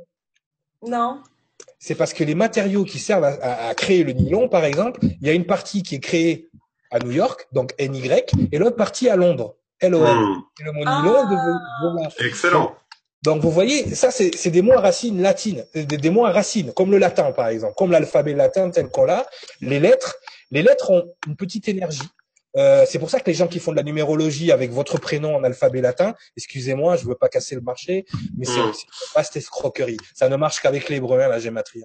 Avec la, les, les, langues latines, déjà les, les, prénoms qu'on donne aux gens n'ont rien à voir avec leur énergie, mais plutôt avec la culture. Maintenant, ça, ça ce n'est plus une histoire de euh, pourquoi tu as appelé ton fils Brian? Parce que j'ai regardé Beverly Hills, tu vois. Ça n'a rien à voir avec l'époque où on était capable de faire une numérologie puisque les gens étaient capables de saisir une énergie et de donner un nom à cette énergie. D'accord? Mmh. Si je fais, quand les gens viennent me voir en consultation et qu'ils veulent avoir, par exemple, leur nom d'âme, je les aide à reconnaître leur énergie parce que moi, je peux pas leur donner leur nom. Mmh. Mais à, grâce à cette énergie, sont capables ensuite sur cette énergie de mettre un mot et ce mot-là, euh, bien évidemment, des fois se rapproche de leur nom, euh, de, du nom euh, qu'on pourrait traduire en hébreu, en, chinois, en japonais, enfin en arabe. Toutes les langues à valeur symbolique nous permettent justement de, de transcrire cette énergie-là dans un mot ou ou à l'écrit. D'accord? Donc c'est vrai que en divisant le langage, comme comme Sangara l'a noté dans, dans, son article, c'est vrai qu'à cet endroit-là, euh, l'endroit euh, l'endroit euh, justement justement cette tour de Babel, quand ils ont divisé les langages, ils ont finalement effacé tout ça. Ils ont effacé tout tout le tout, tout cette toute cette richesse commune qu'on avait, ils l'ont éparpillé. Et là, à partir de là, même on voit dans le langage anglais, euh, dans le langage euh, anglo-saxon, dans le langage, on, utilise des mots, on sait même pas ce qu'ils veulent dire. Hmm. Il y a très peu de gens qui font ce qu'on appelle l'étymologie d'un mot pour comprendre hmm. ce qui se passe. Ça, c'est incroyable. Par exemple, le, le mot que, que j'utilise tout le temps et qui est le plus flagrant, surtout dans la, dans la société dans laquelle on vit, c'est le mot gouvernement. Quand j'ai fait du droit, on m'a expliqué que le gouvernement, c'était un groupe de personnes qui votaient le budget de l'État et qui veillaient au bon respect des lois. Mais quand tu fais l'étymologie du mot, en théorie. voilà, quand tu voilà, c'est ça qu'on t'apprend en droit. Donc déjà on te programme avec l'inverse de ce que veut dire le mot. Donc comme ça après tu tu poses pas de questions. Mais quand vous regardez le mot en lui-même, gouvernement c'est quoi? Ça vient du latin gouvernare qui veut dire diriger. Ça peut, ça peut se baser sur le gouvernement. Et vous avez le suffixe qui vient de mentis, qui vient de mental. Donc gouvernement, c'est ni plus ni moins que la manipulation, la direction ou, le, ou, la, ou diriger le mental. Voilà, voilà à quoi sert votre gouvernement à la base, c'est à diriger votre mental. Hein? Mmh. Vous votez, vous faites, euh, vous vous acquiescez, vous, mais vous vous rendez pas compte de ce que vous faites en fait. Et, et, et, là où c'est pervers avec ces gens-là, c'est qu'ils utilisent un langage, ils utilisent des mots qui vous disent ce qu'ils font, mais vous ne le savez pas parce qu'ils vous ils vous apprennent l'inverse de ce que veut dire le mot.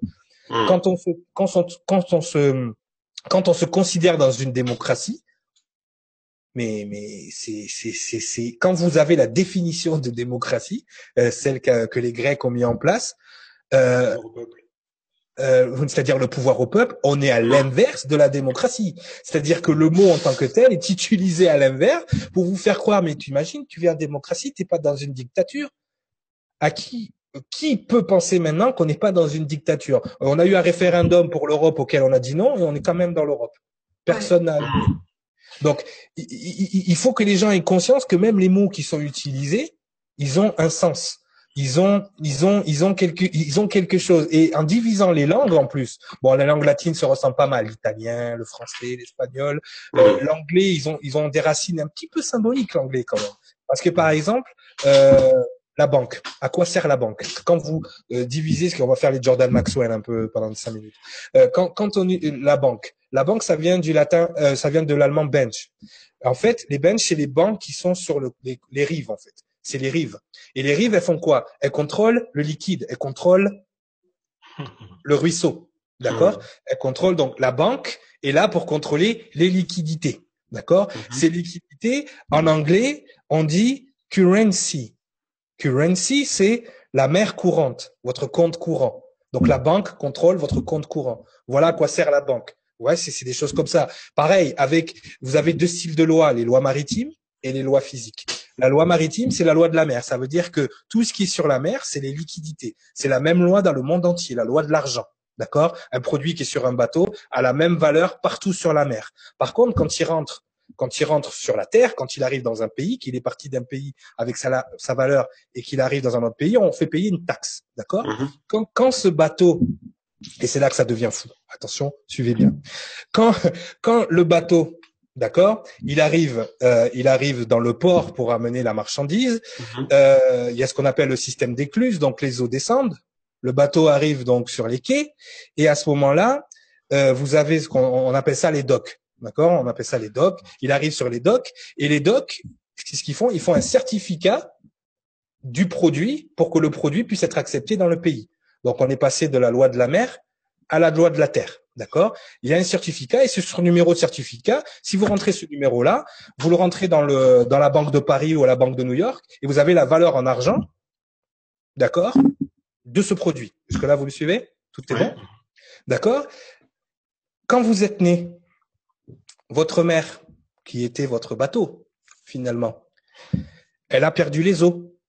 Certes. D'accord? Et le produit a été donné à qui? Au doc. Au docteur.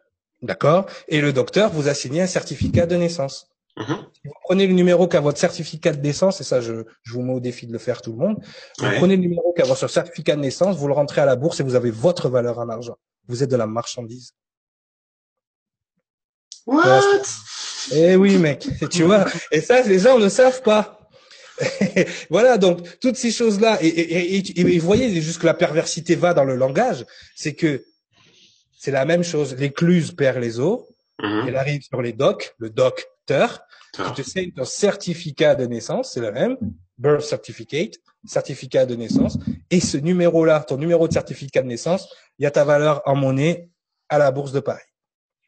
Mais là, quand tu fais une analyse comme celle-là, euh, on se pose juste une question. Pourquoi, justement, on en revient aujourd'hui à avoir comme langue de référence internationale l'anglais Quand tu vois, ça fait peur quand tu vois tout ça, parce que tu as l'impression c'est une, une, langue qui ne, qui ne, qui ne met en avant que la.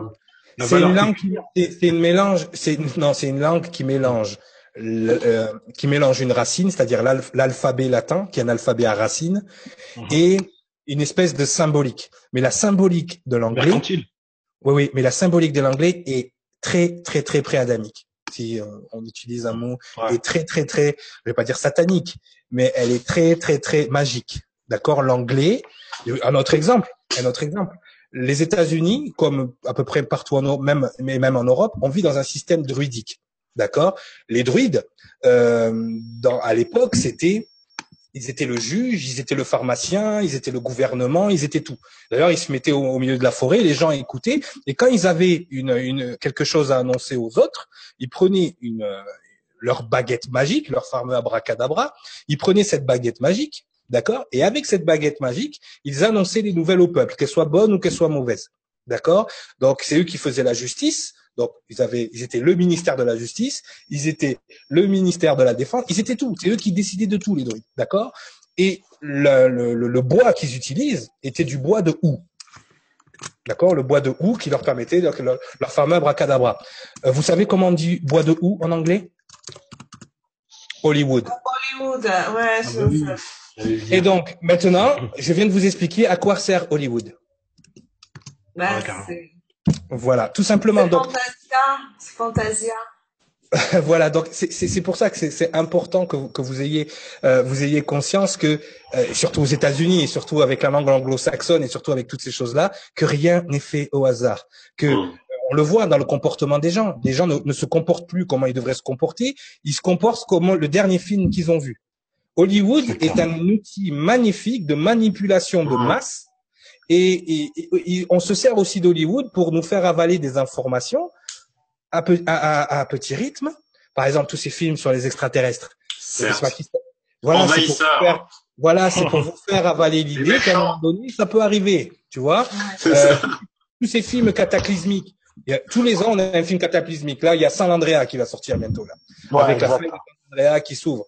Toutes ces choses-là, vous croyez que ça vient non, non, Hollywood, Hollywood. Alors ça fait pas inventer en fait.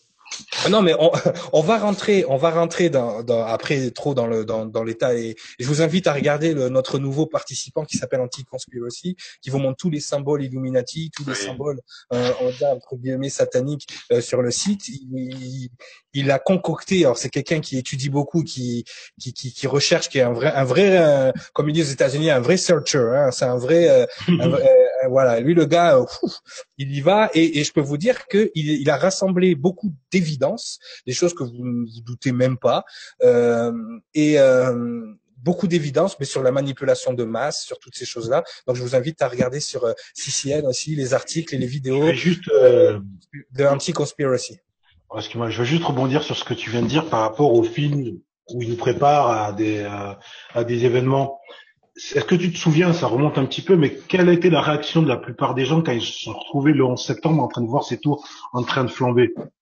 On a, moi personnellement, je dis attends, c'est c'est un fake, c'est une c'est la promo de nouveau film. T'as cru hein? Non mais là, où, ça fait peur, c'est que dans la série, il y a une série, tu sais, le gars qui a fait X-Files, comment il s'appelle? Mhm. Chris, Carter, c'est ça? Chris Carter. Il a fait une série où dans un des épisodes, d'accord, tu as l'annonce, donc euh, tu as tu as le gouvernement, tu as tu as des espions, il y a un des espions qui dit mais pourquoi vous allez faire ça? Il dit, et, le gars lui répond, on va envoyer des avions sur les tours de New York, et ça, et ça c'est quatre ou cinq mois avant les attentats. Hein. On va envoyer des avions sur les tours de New York parce qu'on a besoin d'intervenir au Moyen-Orient. Ah oui, bah oui. C'est mot pour mot dans la série. Je me rappelle plus du nom de la série. Euh, euh, on le mettra en post-production ou on, le, on l'écrira sur notre site. C'est quand même incroyable le nombre de, de, films qui ont annoncé le 11 septembre. Dans Matrix, quand on regarde la date de fin de carte d'identité de Neo, c'est le 11 septembre 2001. ah mais il est énorme ce film. J'avais aussi le, le, film avec Michael J. Fox, euh, c'est Retour vers le futur. Hein. Mmh. Alors, euh, c'est vrai, c'est vrai. C'est ça. C'est vrai. Mais, mais, mais c'est pour ça Il y a un truc fort aussi. Euh, il y a une pyramide inversée à un moment donné. C'est quand euh, ah, il y a plein de symboles, c'est énorme. Hollywood ne sert qu'à ça, à balancer des symboles. Excuse-moi, Amira, hein. mais juste pour dire aux gens qui, aux, gens qui sont là et qui vont dire, ouais, mais c'est anti-conspirationniste. Alors ça, c'est ça, je supporte pas moi l'histoire de, euh, vous êtes des, vous êtes des, des, adeptes de la théorie du complot. Messieurs dames, il n'y a pas de complot. Il y a juste 5 milliards et demi d'ignorants. Point final. À partir du moment, à partir du moment où vous connaissez les symboles, à partir du moment où vous étudiez les symboles, ne serait-ce que les symboles maçonniques, juste cela. À partir du moment où vous connaissez les symboles, il n'y a plus de complot. Tout est là en plein jour. Voilà, c'est tout ce que j'ai à dire. Le, moi, je suis d'accord avec les gens qui disent qu'il n'y a pas de complot. C'est tellement gros que vous le voyez pas. C'est juste ça le problème. Parce que vous êtes, je vais pas dire, je sais pas que vous êtes sous-éduqué, c'est pas votre faute, on vous apprend pas ça à l'école. Mais c'est mm. que vous n'avez pas cherchez du bon côté. À aucun moment vous n'avez transcendé la programmation dans laquelle vous êtes tombé et à aucun moment vous n'avez vraiment regardé vous n'avez pas parce que ça a été fait en sorte que vous ne regardiez pas dans ce sens-là, mais quand mm. vous apprenez les symboliques, moi j'ai eu la chance de rencontrer quelqu'un qui m'a appris les symboles et je peux vous dire que n'importe n'importe où, n'importe où, vos banques, euh, le logo de Shell, le logo de telle société, tout est lié tout est lié. Il y a un grand plan qui est en train de se passer dont vous n'avez même pas idée. D'accord. Euh, euh, D'ailleurs, le, le, le, le, fameux nouvel ordre mondial qui est mis en place, il n'est pas mis en place par hasard. Il est mis en place surtout parce que le nouveau paradigme, et ça, je vais laisser, je fais bien des transitions. Hein, le, nouvel, nouvel ordre mondial qui veut nous faire aller vers un gouvernement, ben veut nous faire aller vers une religion, une monnaie, qui veut nous faire aller vers une unicité, euh, une harmonisation soi-disant euh, de l'énergie, c'est parce que tout simplement le nouveau paradigme va arriver avec une énergie unique. Et ça, Amira, c'est ton sujet. Je te laisse continuer. Je vous remercie. Euh, le, le complot. Euh, on va dire que c'est de l'embrigadement. C'est même plus un complot à ce stade-là. C'est une, mhm. espèce de grande dictature. Euh, c'est prévu aussi que certains individus euh, euh, accèdent à la connaissance, puisqu'ils savent très bien que de tout temps il y a des initiés qui reviennent pour pour pour aider les autres à s'éveiller. Donc ça aussi, c'est aussi ils savent. oui. Ils savent qu'il va y avoir quelque chose de prévu de prévu. Euh, je voulais, cela, ça vraiment, ça me, ça m'interpelle ce que tu viens de dire. Euh, j'allais, j'allais parler de la transition. Oui, euh, ouais, je suis, je suis confuse là. Tu m'as, Cyril, ce, que, je voulais dire, c'est que c'est vrai que toi, tu, tu l'expliques très très bien le, le, nouveau paradigme. Tu expliques très très bien ce qui va se passer. moi, j'ai eu les informations aussi avec Sangara. On a eu les informations à notre niveau euh, que effectivement le prochain paradigme ne se fera plus dans la fragmentation comme ça a été jusqu'à maintenant, mais ça sera dans l'unicité. C'est-à-dire qu'il y aura un esprit beaucoup plus global. Ça et je pense. Et voilà. Et je et, je pense que euh, les, euh, les, les gouvernements, les gens qui sont euh, qui contrôlent, qui manipulent tout en en coulisses savent très bien que le nouvel esprit qui va arriver sera un esprit global. Donc, pour contrôler cet esprit global, vont créer un système global. Tu comprends? Donc, et, c'est pour ça qu'il c'est pour ça qu'il faut il faut essayer de voir ce qui arrive et, c'est à nous, nous, enfin, c'est à nous qui sommes là pour aider l'humanité dans cette transition à bien ouvrir les yeux aux gens. Attention, quel bord vous allez choisir. Attention où vous allez. Il y a des gens comme Amira qui vous guident, qui sont là c'est euh, c'est moi je dis Amira c'est une divinité mais c'est en, en, en, tant que telle oui pourquoi? Parce qu'elle est là pour vous guider dans certaines choses vous guider vers ce nouveau paradigme puisque c'est quelque chose qu'elle elle a certainement vécu dans des mémoires euh, anciennes mais même pas sur cette planète peut-être elle a vécu ça ailleurs mais mmh. disons c'est un mécanisme qu'elle maîtrise le passage au nouveau paradigme. C'est à ça qu'elle sert, d'accord? Donc c'est vrai que c'est pour ça que dans, ce, dans cette expertise là, et dans cette vision du futur, son émission qui s'appelle Les pionniers du nouveau monde, ça porte bien son nom. Elle va vous mettre en lumière un ensemble de personnes qui vont, qui sont le futur. Amira vient du futur, comme dit Théo. Euh, c'est ça. Amira vient du futur, en fait. Mais ça, je l'avais énergie... depuis le moment. son énergie est futuriste parce qu'elle prépare déjà. En fait, il n'y a pas de passé, il n'y a pas de futur. Hein. Mais disons qu'elle prépare aujourd'hui ce que va être euh, le nouveau paradigme dans lequel on va vivre. Et, et c'est important parce que elle se rend, enfin, peut-être qu'elle s'en rend compte euh, à son échelle, mais elle se rend pas compte à quel point elle est importante dans, à ce niveau-là. D'accord? Et ça c'est euh, c'est ce qu'elle est là c'est ce qu'elle est là pour faire. Et il y en a certainement d'autres comme elle qui font la même chose. Mais c'est vrai qu'en francophone c'est la première moi que j'ai la joie de rencontrer et le, et plaisir de d'avoir dans mon dans mon paradigme personnel. Et donc c'est pour ça que j'avais à cœur qu'elle soit là et qu'elle vous explique euh, parce que c'est vrai que nous on a une explication beaucoup plus euh, euh angélique guerrière euh, contre l'oppresseur et le mal, mais elle, c'est vrai qu'elle va, elle va vous donner une vision. Et là, je vais lui laisser la parole parce que j'ai soif, je parle trop. Euh, euh, voilà. Amira, vas-y, je t'écoute. Euh, On t'écoute.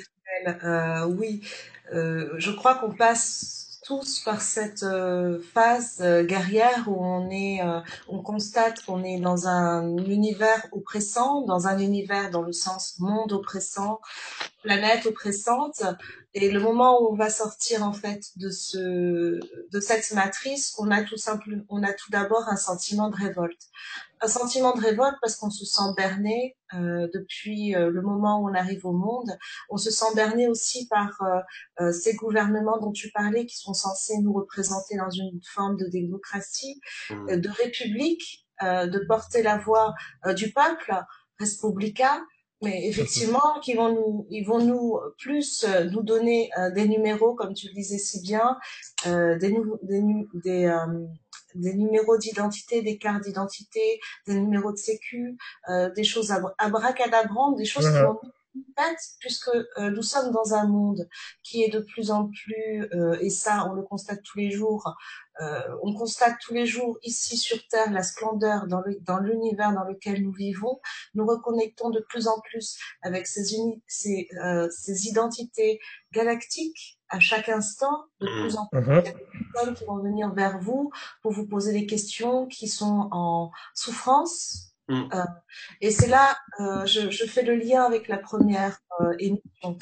Euh, être en souffrance, c'est être fragile, parce que vous allez entendre des discours qui vont essayer de vous, vous récupérer, qui vont essayer en fait de faire en sorte que vous soyez euh, d'une manière ou d'une autre toujours le serviteur de quelqu'un. On souhaite vous mener à l'autonomie. On souhaite vous donner des clés pour sortir justement de cette souffrance, de cette révolte. Pour la souveraineté de chacun. Parce que justement, cette souffrance et cette révolte, vous êtes des cibles fragiles, vous êtes des mhm. cibles faciles. Quelqu'un qui est en colère, c'est quelqu'un qui est fragilisé. Quelqu'un qui est en colère, qui a une colère salvatrice, qui va se mettre debout, qui va crier, euh, qui va dire stop, j'en ai assez, j'en ai marre, ça va lui faire du bien, il va se reconnecter à son essence, il va sortir de, de cette énergie euh, lourde dans laquelle il était, c'est parfait. Mais une colère qui dure sur des années, vous vous levez le matin, vous êtes en colère contre le système, mm. vous mais comment je vais faire pour sortir de ce système? C'est un système de merde, c'est un système, j'ai juste envie de me lever, de faire la révolution. Maintenant, on va se parler entre, on va se parler honnêtement. Aujourd'hui, euh, vous avez l'armée qui contrôle le pays, qui au euh, un seul bouton aujourd'hui et lorsque vous descendez dans la rue, vous avez euh, des quarts de CRS qui sont là, vous avez des caméras qui sont en train de se mettre de plus en plus. Ça rappelle tout à fait le système de Big Brother, ça rappelle 1984. Mhm. Vous y êtes. Maintenant, euh, sortir et se mettre en colère et crier contre un système, vous vous mettez en colère, vous criez contre vous-même. Mhm. Aujourd'hui, le système est devenu un mémoire, un mémoire et un miroir de notre propre individualité.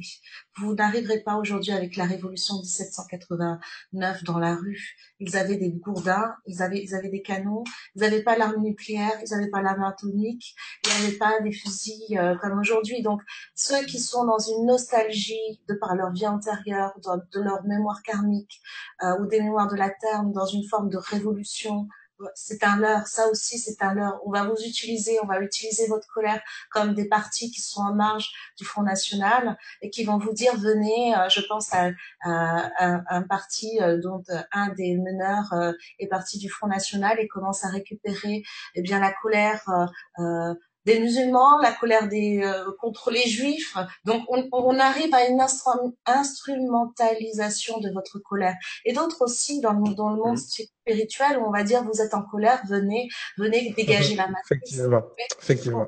C'est un, la matrice, la matrice, comme on l'explique, on, on, y revient à Matrice, qui est quand même un des films, c'est même plus un film culte, c'est une révélation, ce film.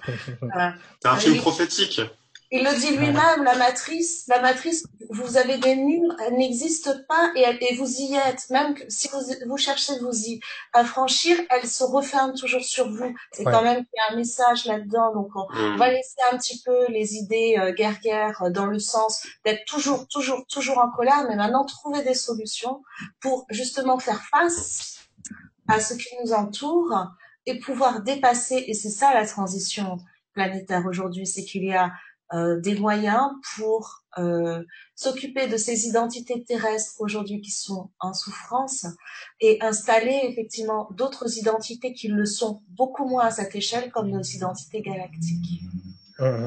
C'est très juste et tu as raison. Et puis euh, le premier combat euh, qu'on doit mener, c'est envers nous-mêmes, parce que euh, finalement, euh, en essayant de, de chercher à l'extérieur des raisons de notre impuissance, euh, on se leurre. C'est-à-dire que les raisons de notre impuissance, elles sont intérieures. C'est-à-dire qu'il y a une partie de nos êtres en fait qu'on a laissé, qu'on laisse contrôler par, par d'autres d'autres personnes, ce que j'appelle ce qu'on appelle souvent l'ego ou l'esprit physique. Et c'est vrai que cet esprit physique au départ n'avait pas été conçu, n'a pas été conçu énergétiquement pour être manipulé ou manipulable. Il a été conçu pour justement emmagasiner d'expérience, euh, emmagasiner justement euh, au niveau énergétique et génétique des informations qui permettent de non seulement perpétrer euh, la race entre guillemets et aussi de l'améliorer. Donc c'était ça le but. Le, problème c'est qu'au jour d'aujourd'hui, euh, effectivement cette partie-là est manipulée et manipulable. On en a parlé la dernière fois avec avec Claire. Euh, nous, nous avons parlé du néocortex en termes scientifiques et, et de ce fameux euh, cerveau reptilien. Donc c'est vrai que par rapport par rapport à tout ça, je pense que le premier nettoyage, il est intérieur et toi tu travailles beaucoup là-dessus, euh, Amira. C'est que implants. Voilà, de nettoyer intérieurement, euh, finalement, euh, ce qui ce qui se retourne contre nous et on, on laisse justement euh, de partir de partir. C'est vrai que euh, il faut que vous le sachiez, en 1789, l'abolition des privilèges, soi-disant de la de la royauté, n'a servi qu'à mettre en place les maîtres d'aujourd'hui. C'est-à-dire que les, les, les, gens qui ont fait tomber le roi de France, le roi Soleil, avec toutes ces, euh, ces privilèges, faire tomber euh, l'Église et tout ça, a mis en place la franc-maçonnerie. Point final. D'accord? Donc, donc toutes ces valeurs de liberté, fraternité et tout ça sont des valeurs plus anciennes. Hein, on en a parlé avec Sangara, euh, mais sont des valeurs plus anciennes euh, d'une d'une faction d'êtres, je dirais même pas d'êtres humains, je veux dire des êtres qui, mmh. Depuis tout temps, de façon empirique, ont manipulé et essayé de contrôler les créatures du temps et de l'espace. Et ça, il faut que vous, en ayez conscience que euh, effectivement, il y a eu la Révolution française, mais si vous pensez que la Révolution française vous a donné la liberté, alors oui, elle vous a, elle vous a créé une matrice de pseudo euh, souveraineté où vous avez, où vous pensez que vous êtes capable, euh, que vous êtes en liberté. Et en anglais, encore on va revenir sur l'anglais, mais dans le mot anglais, vous avez une différence entre liberty et une différence entre freedom. D'accord? La statue de la liberté, en anglais, s'appelle the Statue of Liberty. Elle s'appelle pas the Statue of Freedom. Il y a une raison pour ça. La statue de la liberté, encore une fois, elle est dans les eaux, elle n'est pas sur la terre. D'accord? Freedom, vous avez deux mots. En fait, vous avez deux parties dans ce mot-là. Freedom, vous avez free qui veut dire libre, et dom, d'après quoi D'après vous, ça veut dire quoi? Dom. Dominus en latin, c'est quoi? Domination. Donc vous avez une domination, vous vivez dans une domination libre, c'est-à-dire que vous êtes dominé et dans cette domination-là, vous êtes libre. D'accord? Par contre, à partir du moment où vous prenez la mer, vous prenez la mer, vous prenez l'eau, vous prenez l'esprit, vous êtes vous avez la vraie liberté. D'accord? C'est ce qui fait la différence entre la liberté de choix et le libre arbitre qu'on expliquait la dernière fois. C'est vraiment deux notions que vous devez comprendre. Vous déjà intérieurement, il faut récupérer votre libre arbitre. Parce que tant que vous n'avez pas récupéré le libre arbitre, la seule liberté que vous avez, c'est votre liberté de choix. Et ces choix-là même vous sont imposés. Les partis politiques vous sont imposés.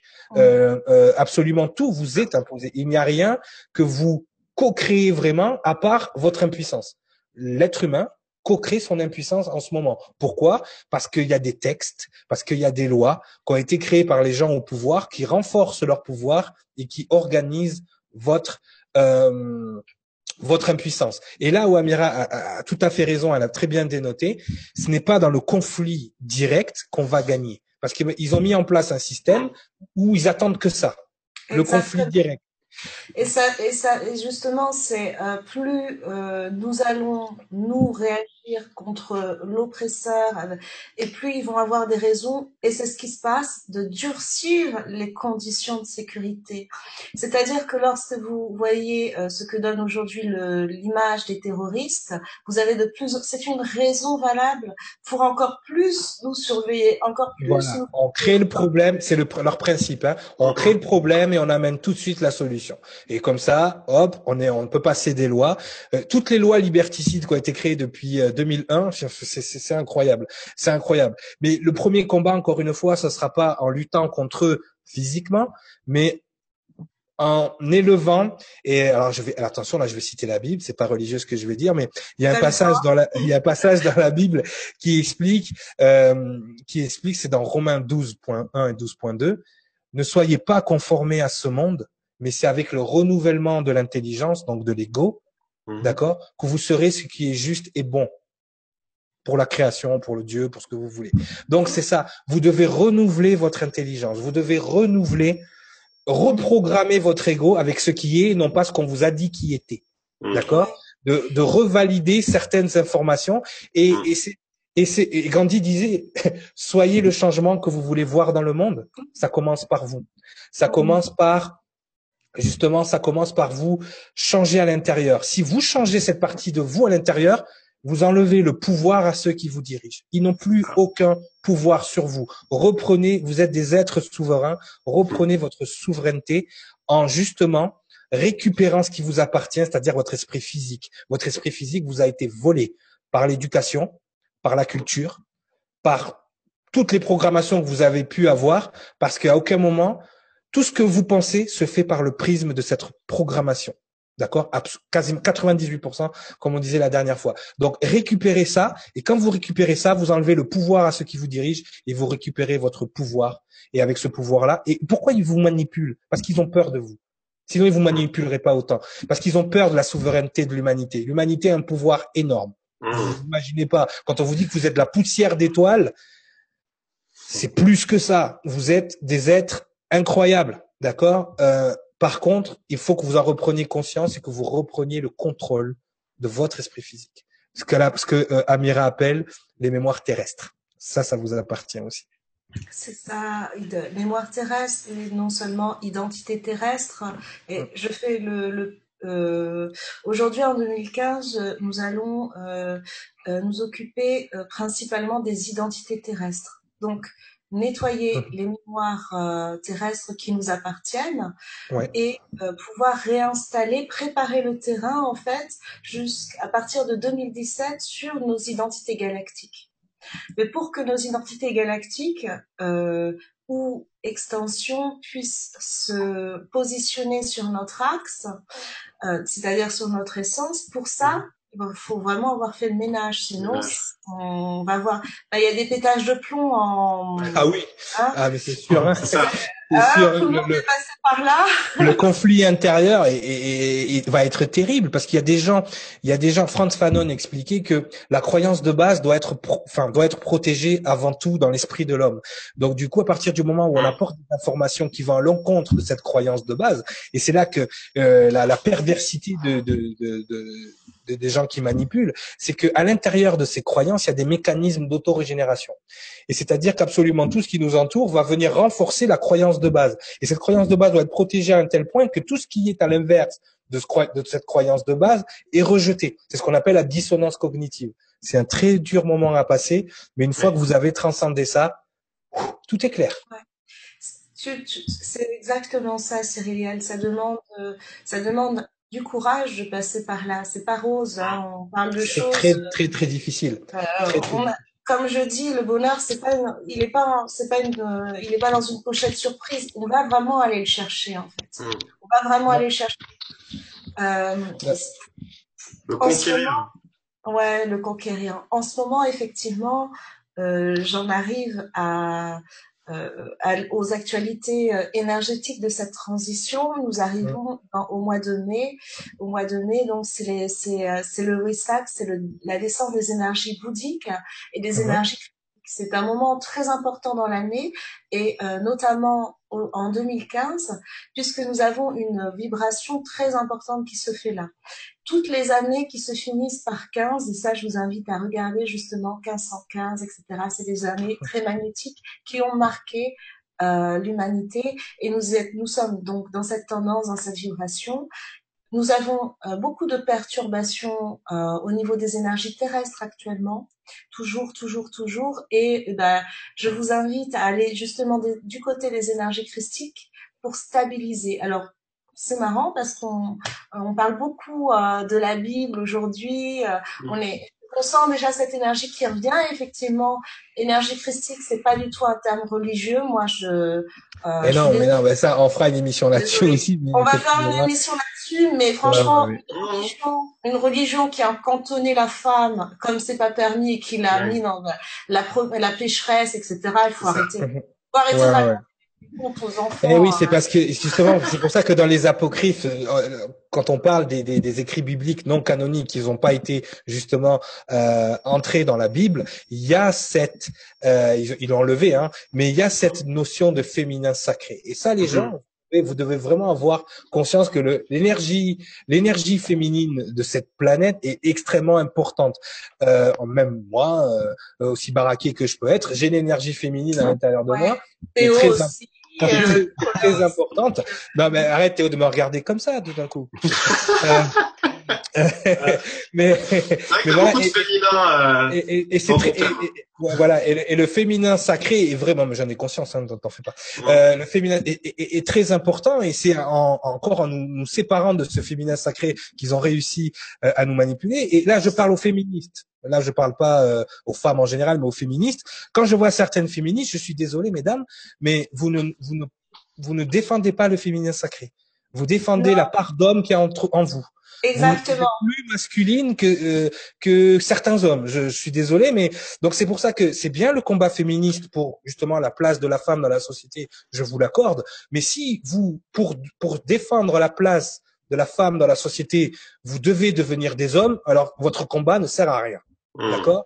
L'énergie masculine à sa place, l'énergie féminine à sa place. Défendez le féminin sacré. Il y a une guerrière en chacune de vous. D'accord? Il y a une puissance en chacune de vous.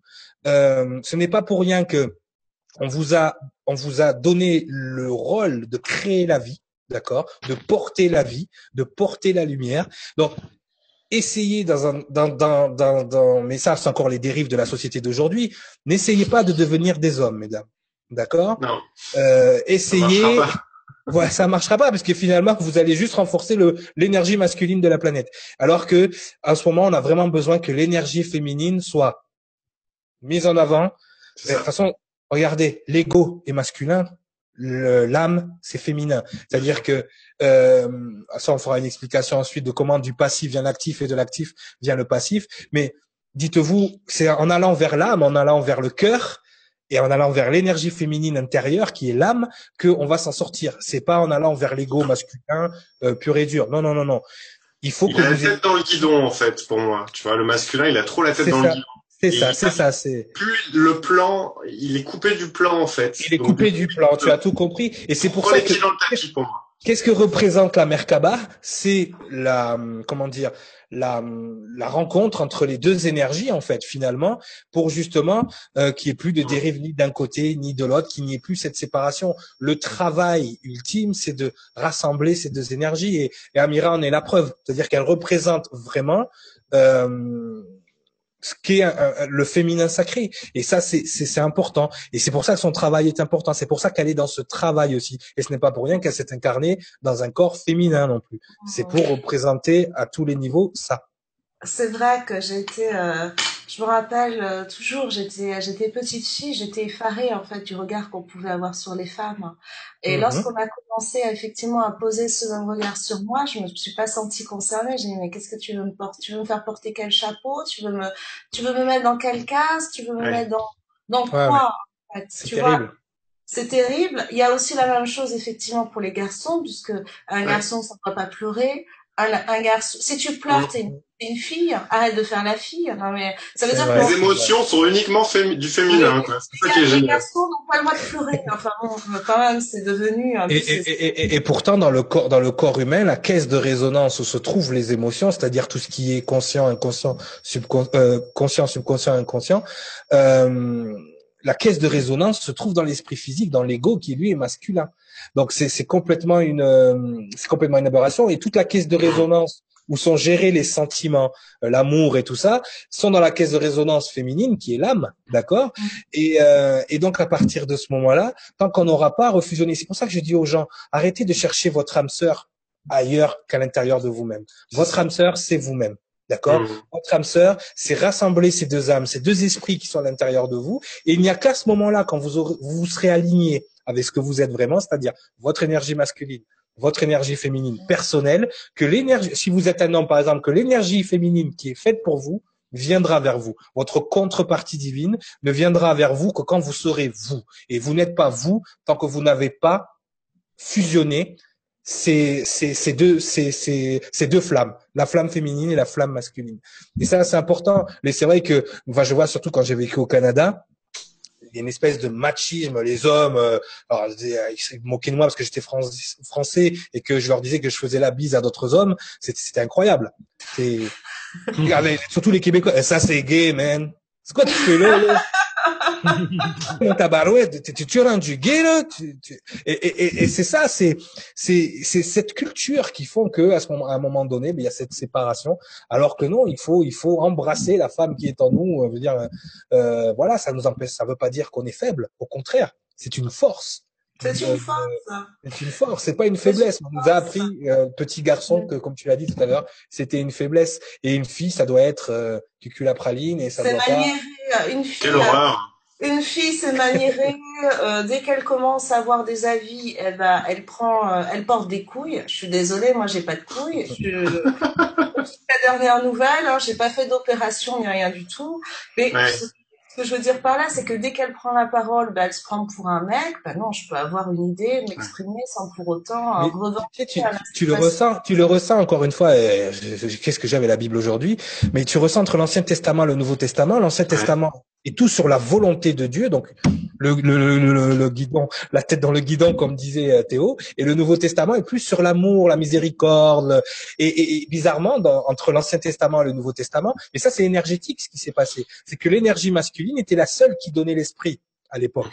C'est-à-dire que il y avait une incarnation du, du père à son premier-né garçon. C'est pour ça que les hommes avaient plusieurs femmes pour être sûr d'avoir un premier-né garçon pour léguer l'énergie. Et la différence entre l'Ancien Testament, l'ancien paradigme et le paradigme qu'on a vécu, c'est que le féminin, euh, alors à la présence, on va dire, de, de la Vierge Marie, a donné la vie de ses entrailles, a donné l'esprit de ses entrailles. Et à ce moment-là, ils ont reconnu le féminin sacré, même s'ils ont essayé de faire passer Marie-Madeleine pour une, je ne sais pas quoi, Une dévergondée. hein. une dévergondée. Bon, elle avait, elle avait le droit en même temps, je veux dire, elle se retrouve avec 12 beaux gosses. Euh, alors, donc voilà, mais disons que, disons qu'à un moment donné, voilà, il y a, il y a eu cette transition énergétique, Mm. euh, et, et cette transition énergétique, elle a existé au niveau génétique, d'accord, et cette transition énergétique a été refusée par les, les, les gardiens du dogme, ou les, et ils ont tout fait, ils ont tout fait en sorte pour dénigrer l'image de la femme. Mais euh, mais, mais voilà le subterfuge euh, que maintenant la femme, et d'ailleurs, par contre, je ne comprends pas pourquoi les Hébreux, ils reconnaissent quand même que c'est la femme qui donne le judaïsme, donc ils reconnaissent quelque part que euh, c'est elle qui, qui détermine l'ADN euh, euh, juif, on va dire, euh, n'ont pas reconnu non plus la place de la femme vraiment à leur juste valeur. Il y a très peu de civilisation et très peu euh, aujourd'hui de, de, de, de, cultures qui reconnaissent la femme alors à sa juste valeur. Très très peu. Ou soit, effectivement, c'est une- c'est c'est- c'est pareil, c'est une société dans l'extrême, c'est une société matria- matriarcale. Voilà, c'est ça. ouais. Euh, arriver pareil à une société où les, les femmes vont s'occuper de tout et que l'homme n'aura pas son mot à dire, euh, sera tributaire, ben c'est pas non plus, euh, c'est pas non plus le but. Euh, on arrive à une société soit paternaliste ou soit maternaliste, faut trouver un C'est juste. ça. Eh oui, Donc- non mais c'est c'est tout à fait. Et, et euh, voilà. Après bon le, le, le système il a été fait de cette façon. Et il y a des raisons à cette façon. Il a fallu euh, étouffer le pouvoir féminin parce que finalement comme on l'a dit le pouvoir féminin le plus le pouvoir le plus fort en nous c'est celui du cœur. Et celui du cœur c'est c'est justement de cette partie féminine qu'on a à l'intérieur. Donc Mm. soyons forts, que ce soit les dames, arrêtez d'essayer de devenir des hommes, et les hommes, arrêtez de, de penser que vous êtes faibles parce que vous embrassez le féminin en vous. Ça ne veut pas dire rentrer dans des dérives et aller dans, dans, dans l'autre sens, attention, parce que le- l'esprit humain a, a vite fait de, de gamberger, mais soyez, enfin, soyez, soyez lucides sur toutes, sur toutes ces énergies-là, et vous allez voir que même les relations entre hommes et femmes vont changer à partir du moment, à partir du moment où vous acceptez la féminité en vous, vous comprenez mieux, moi je vois à ma conjointe, je comprends mieux ses réactions depuis que voilà avant je, je comprenais pas comment une femme ça réagissait euh, euh, là comment une mère pouvait donner toute son attention et, euh, et etc etc euh, maintenant je comprends pour moi tout est naturel tout est normal parce que voilà j'ai et elle pareil du fait qu'elle est connectée avec son masculin elle peut comprendre que des fois ben, j'ai envie de jouer à FIFA avec Nico que j'ai envie de, de délirer pendant une heure avec Théo et toutes ces choses là qu'elle acceptait pas peut-être avant. Vous allez voir que vos relations toutes ces choses là vont vont évoluer et c'est pour le mieux de tous. Et encore une fois, tout se passe à l'intérieur. Allez, il nous reste cinq minutes là pour euh, pour conclure. Alors, qu'est-ce que comment on pourrait euh, conclure cette émission, Théo mmh, bah, C'est très intéressant. On a parlé de beaucoup de sujets. Ouais, euh, comme d'habitude, hein, on parle dans tous les ouais. sens, c'est ça qui est bien. Hein. Oui et non, parce que ça reste toujours sur une une ligne, euh, ouais, une thématique ou deux ou trois. Enfin, on est quand même assez cadré. Mm -hmm. euh, je pense qu'il y a des choses euh, qu'on pourrait approfondir. À développer. En fait. voilà, à, développer. à développer. Tout à fait. C'est vrai que là, après, ça va venir des questions des gens, ça va venir aussi. Ouais. Euh, N'hésitez pas à poser des questions euh, sur ce qu'on vient de dire dans cette émission. Euh, voilà. euh, N'hésitez pas, quoi. On va dire parce que c'est vrai que des fois, on parle dans des sujets assez techniques tout en tout en essayant de vulgariser un maximum pour que vous compreniez. Mais c'est vrai qu'on a conscience aussi qu'on parle de sujets euh, déjà des sujets qui fâchent. Vous savez, ouais. euh, on m'a toujours dit l'ego, il a deux façons de réagir à une information qu'il ne veut pas accepter. Il se moque ou il se fâche. -hmm. Si dans les deux sens vous vous êtes senti comme ça, il y a un petit travail à faire. Émission numéro un, il était une fois le monde. Hein, un Sangara. Sangara, qu'est-ce que tu as pensé Moi, je, te... Moi, ouais, j'ai été assez silencieux. Euh, je vais juste euh, te, te, te, te, reprendre sur ce que tu as dit tout à l'heure. Et là, je fais une petite dédicace à Claire qui nous écoute, qui nous regarde. Ouais. Euh, parce que tu as parlé de, du roi Soleil. C'est Louis XVI qu'ils ont décapité. Oui, oui, oui. Oui, oui, oui, pardon. Voilà. Non, oui, oui, oui. Ça, c'est pour la petite parenthèse. Ça, c'est parce que je me suis vraiment déconnecté de l'histoire de France. Hein, je vous le dis honnêtement. Voilà, exactement. Euh, excusez, excusez, excusez mon, voilà, c'est Louis XVI. C'est une suite voilà. logique parce que Louis XIV avait déjà pas mal flambé aussi, je pense. Donc du coup, il a pris. Non, mais c'est pas pour rien qu'il était le roi. Vu qu'on a parlé du soleil et des astres, Louis XIV, ce n'est pas pour rien aussi qu'il était le soleil. Notre acteur ouais. principal, le soleil. Ouais, ouais, tout à fait, tout à fait. Exactement. Et euh, non, non, pour, euh, bah, je suis assez, assez content parce que je, je vois que effectivement, on, a, on arrive avec chacun une information. Et comme tu le disais la dernière fois. Euh, elle se regroupe. Là aujourd'hui, Amira nous parlait beaucoup de, bah, de fait de l'unité, de, de, de, de, ce changement qui va arriver. Et en fait, on rebondit aussi sur mon article, mine de rien, puisque euh, on tend à redevenir unis, pas forcément avec le, le bon canal, puisqu'on parle de, de, de langage, la langue anglaise, qui est pas forcément celle que qu'on aurait dû ah, privilégier. En fait, c'est pas c'est pas pour rien qu'il est utilisé ce langage. Je te, je te l'ai montré. Exactement. C'est pour justement le meilleur au vu de tout ce que tu nous as expliqué. Voilà, voilà, c'est ça. Tout à fait. Ils, la... ils, vont pouvoir asseoir leur contrôle aussi par le langage Exactement. magique anglo-saxon. Exactement. Moi, ça voilà. me fait peur, perso. Perso, ça me fait peur. Entre oui, ça. Ça fait peur, mais faut... tant que t'es conscient, tant que t'es content, tant que t'en es conscient, t'as fait 50% du travail. Maintenant, c'est à toi d'utiliser ton libre arbitre pour pencher d'un côté ou de l'autre.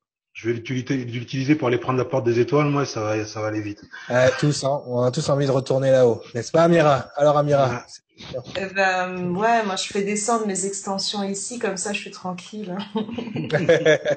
ben, tout va bien, comme ça au moins tu es, tu es protégé par toi-même, parce que c'est ça en fait l'essentiel, c'est d'amener de plus en plus de présence en nous. Voilà, donc euh, il est 19h07, euh, donc nous allons conclure cette émission donc des Chroniques de la Liberté épisode 2. Euh, ça a été encore un plaisir de vous avoir euh, tous, euh, tous, tous ce soir, de pouvoir rebondir justement, de connecter ce qui nous rassemble et essayer de d'occulter ce qui nous divise.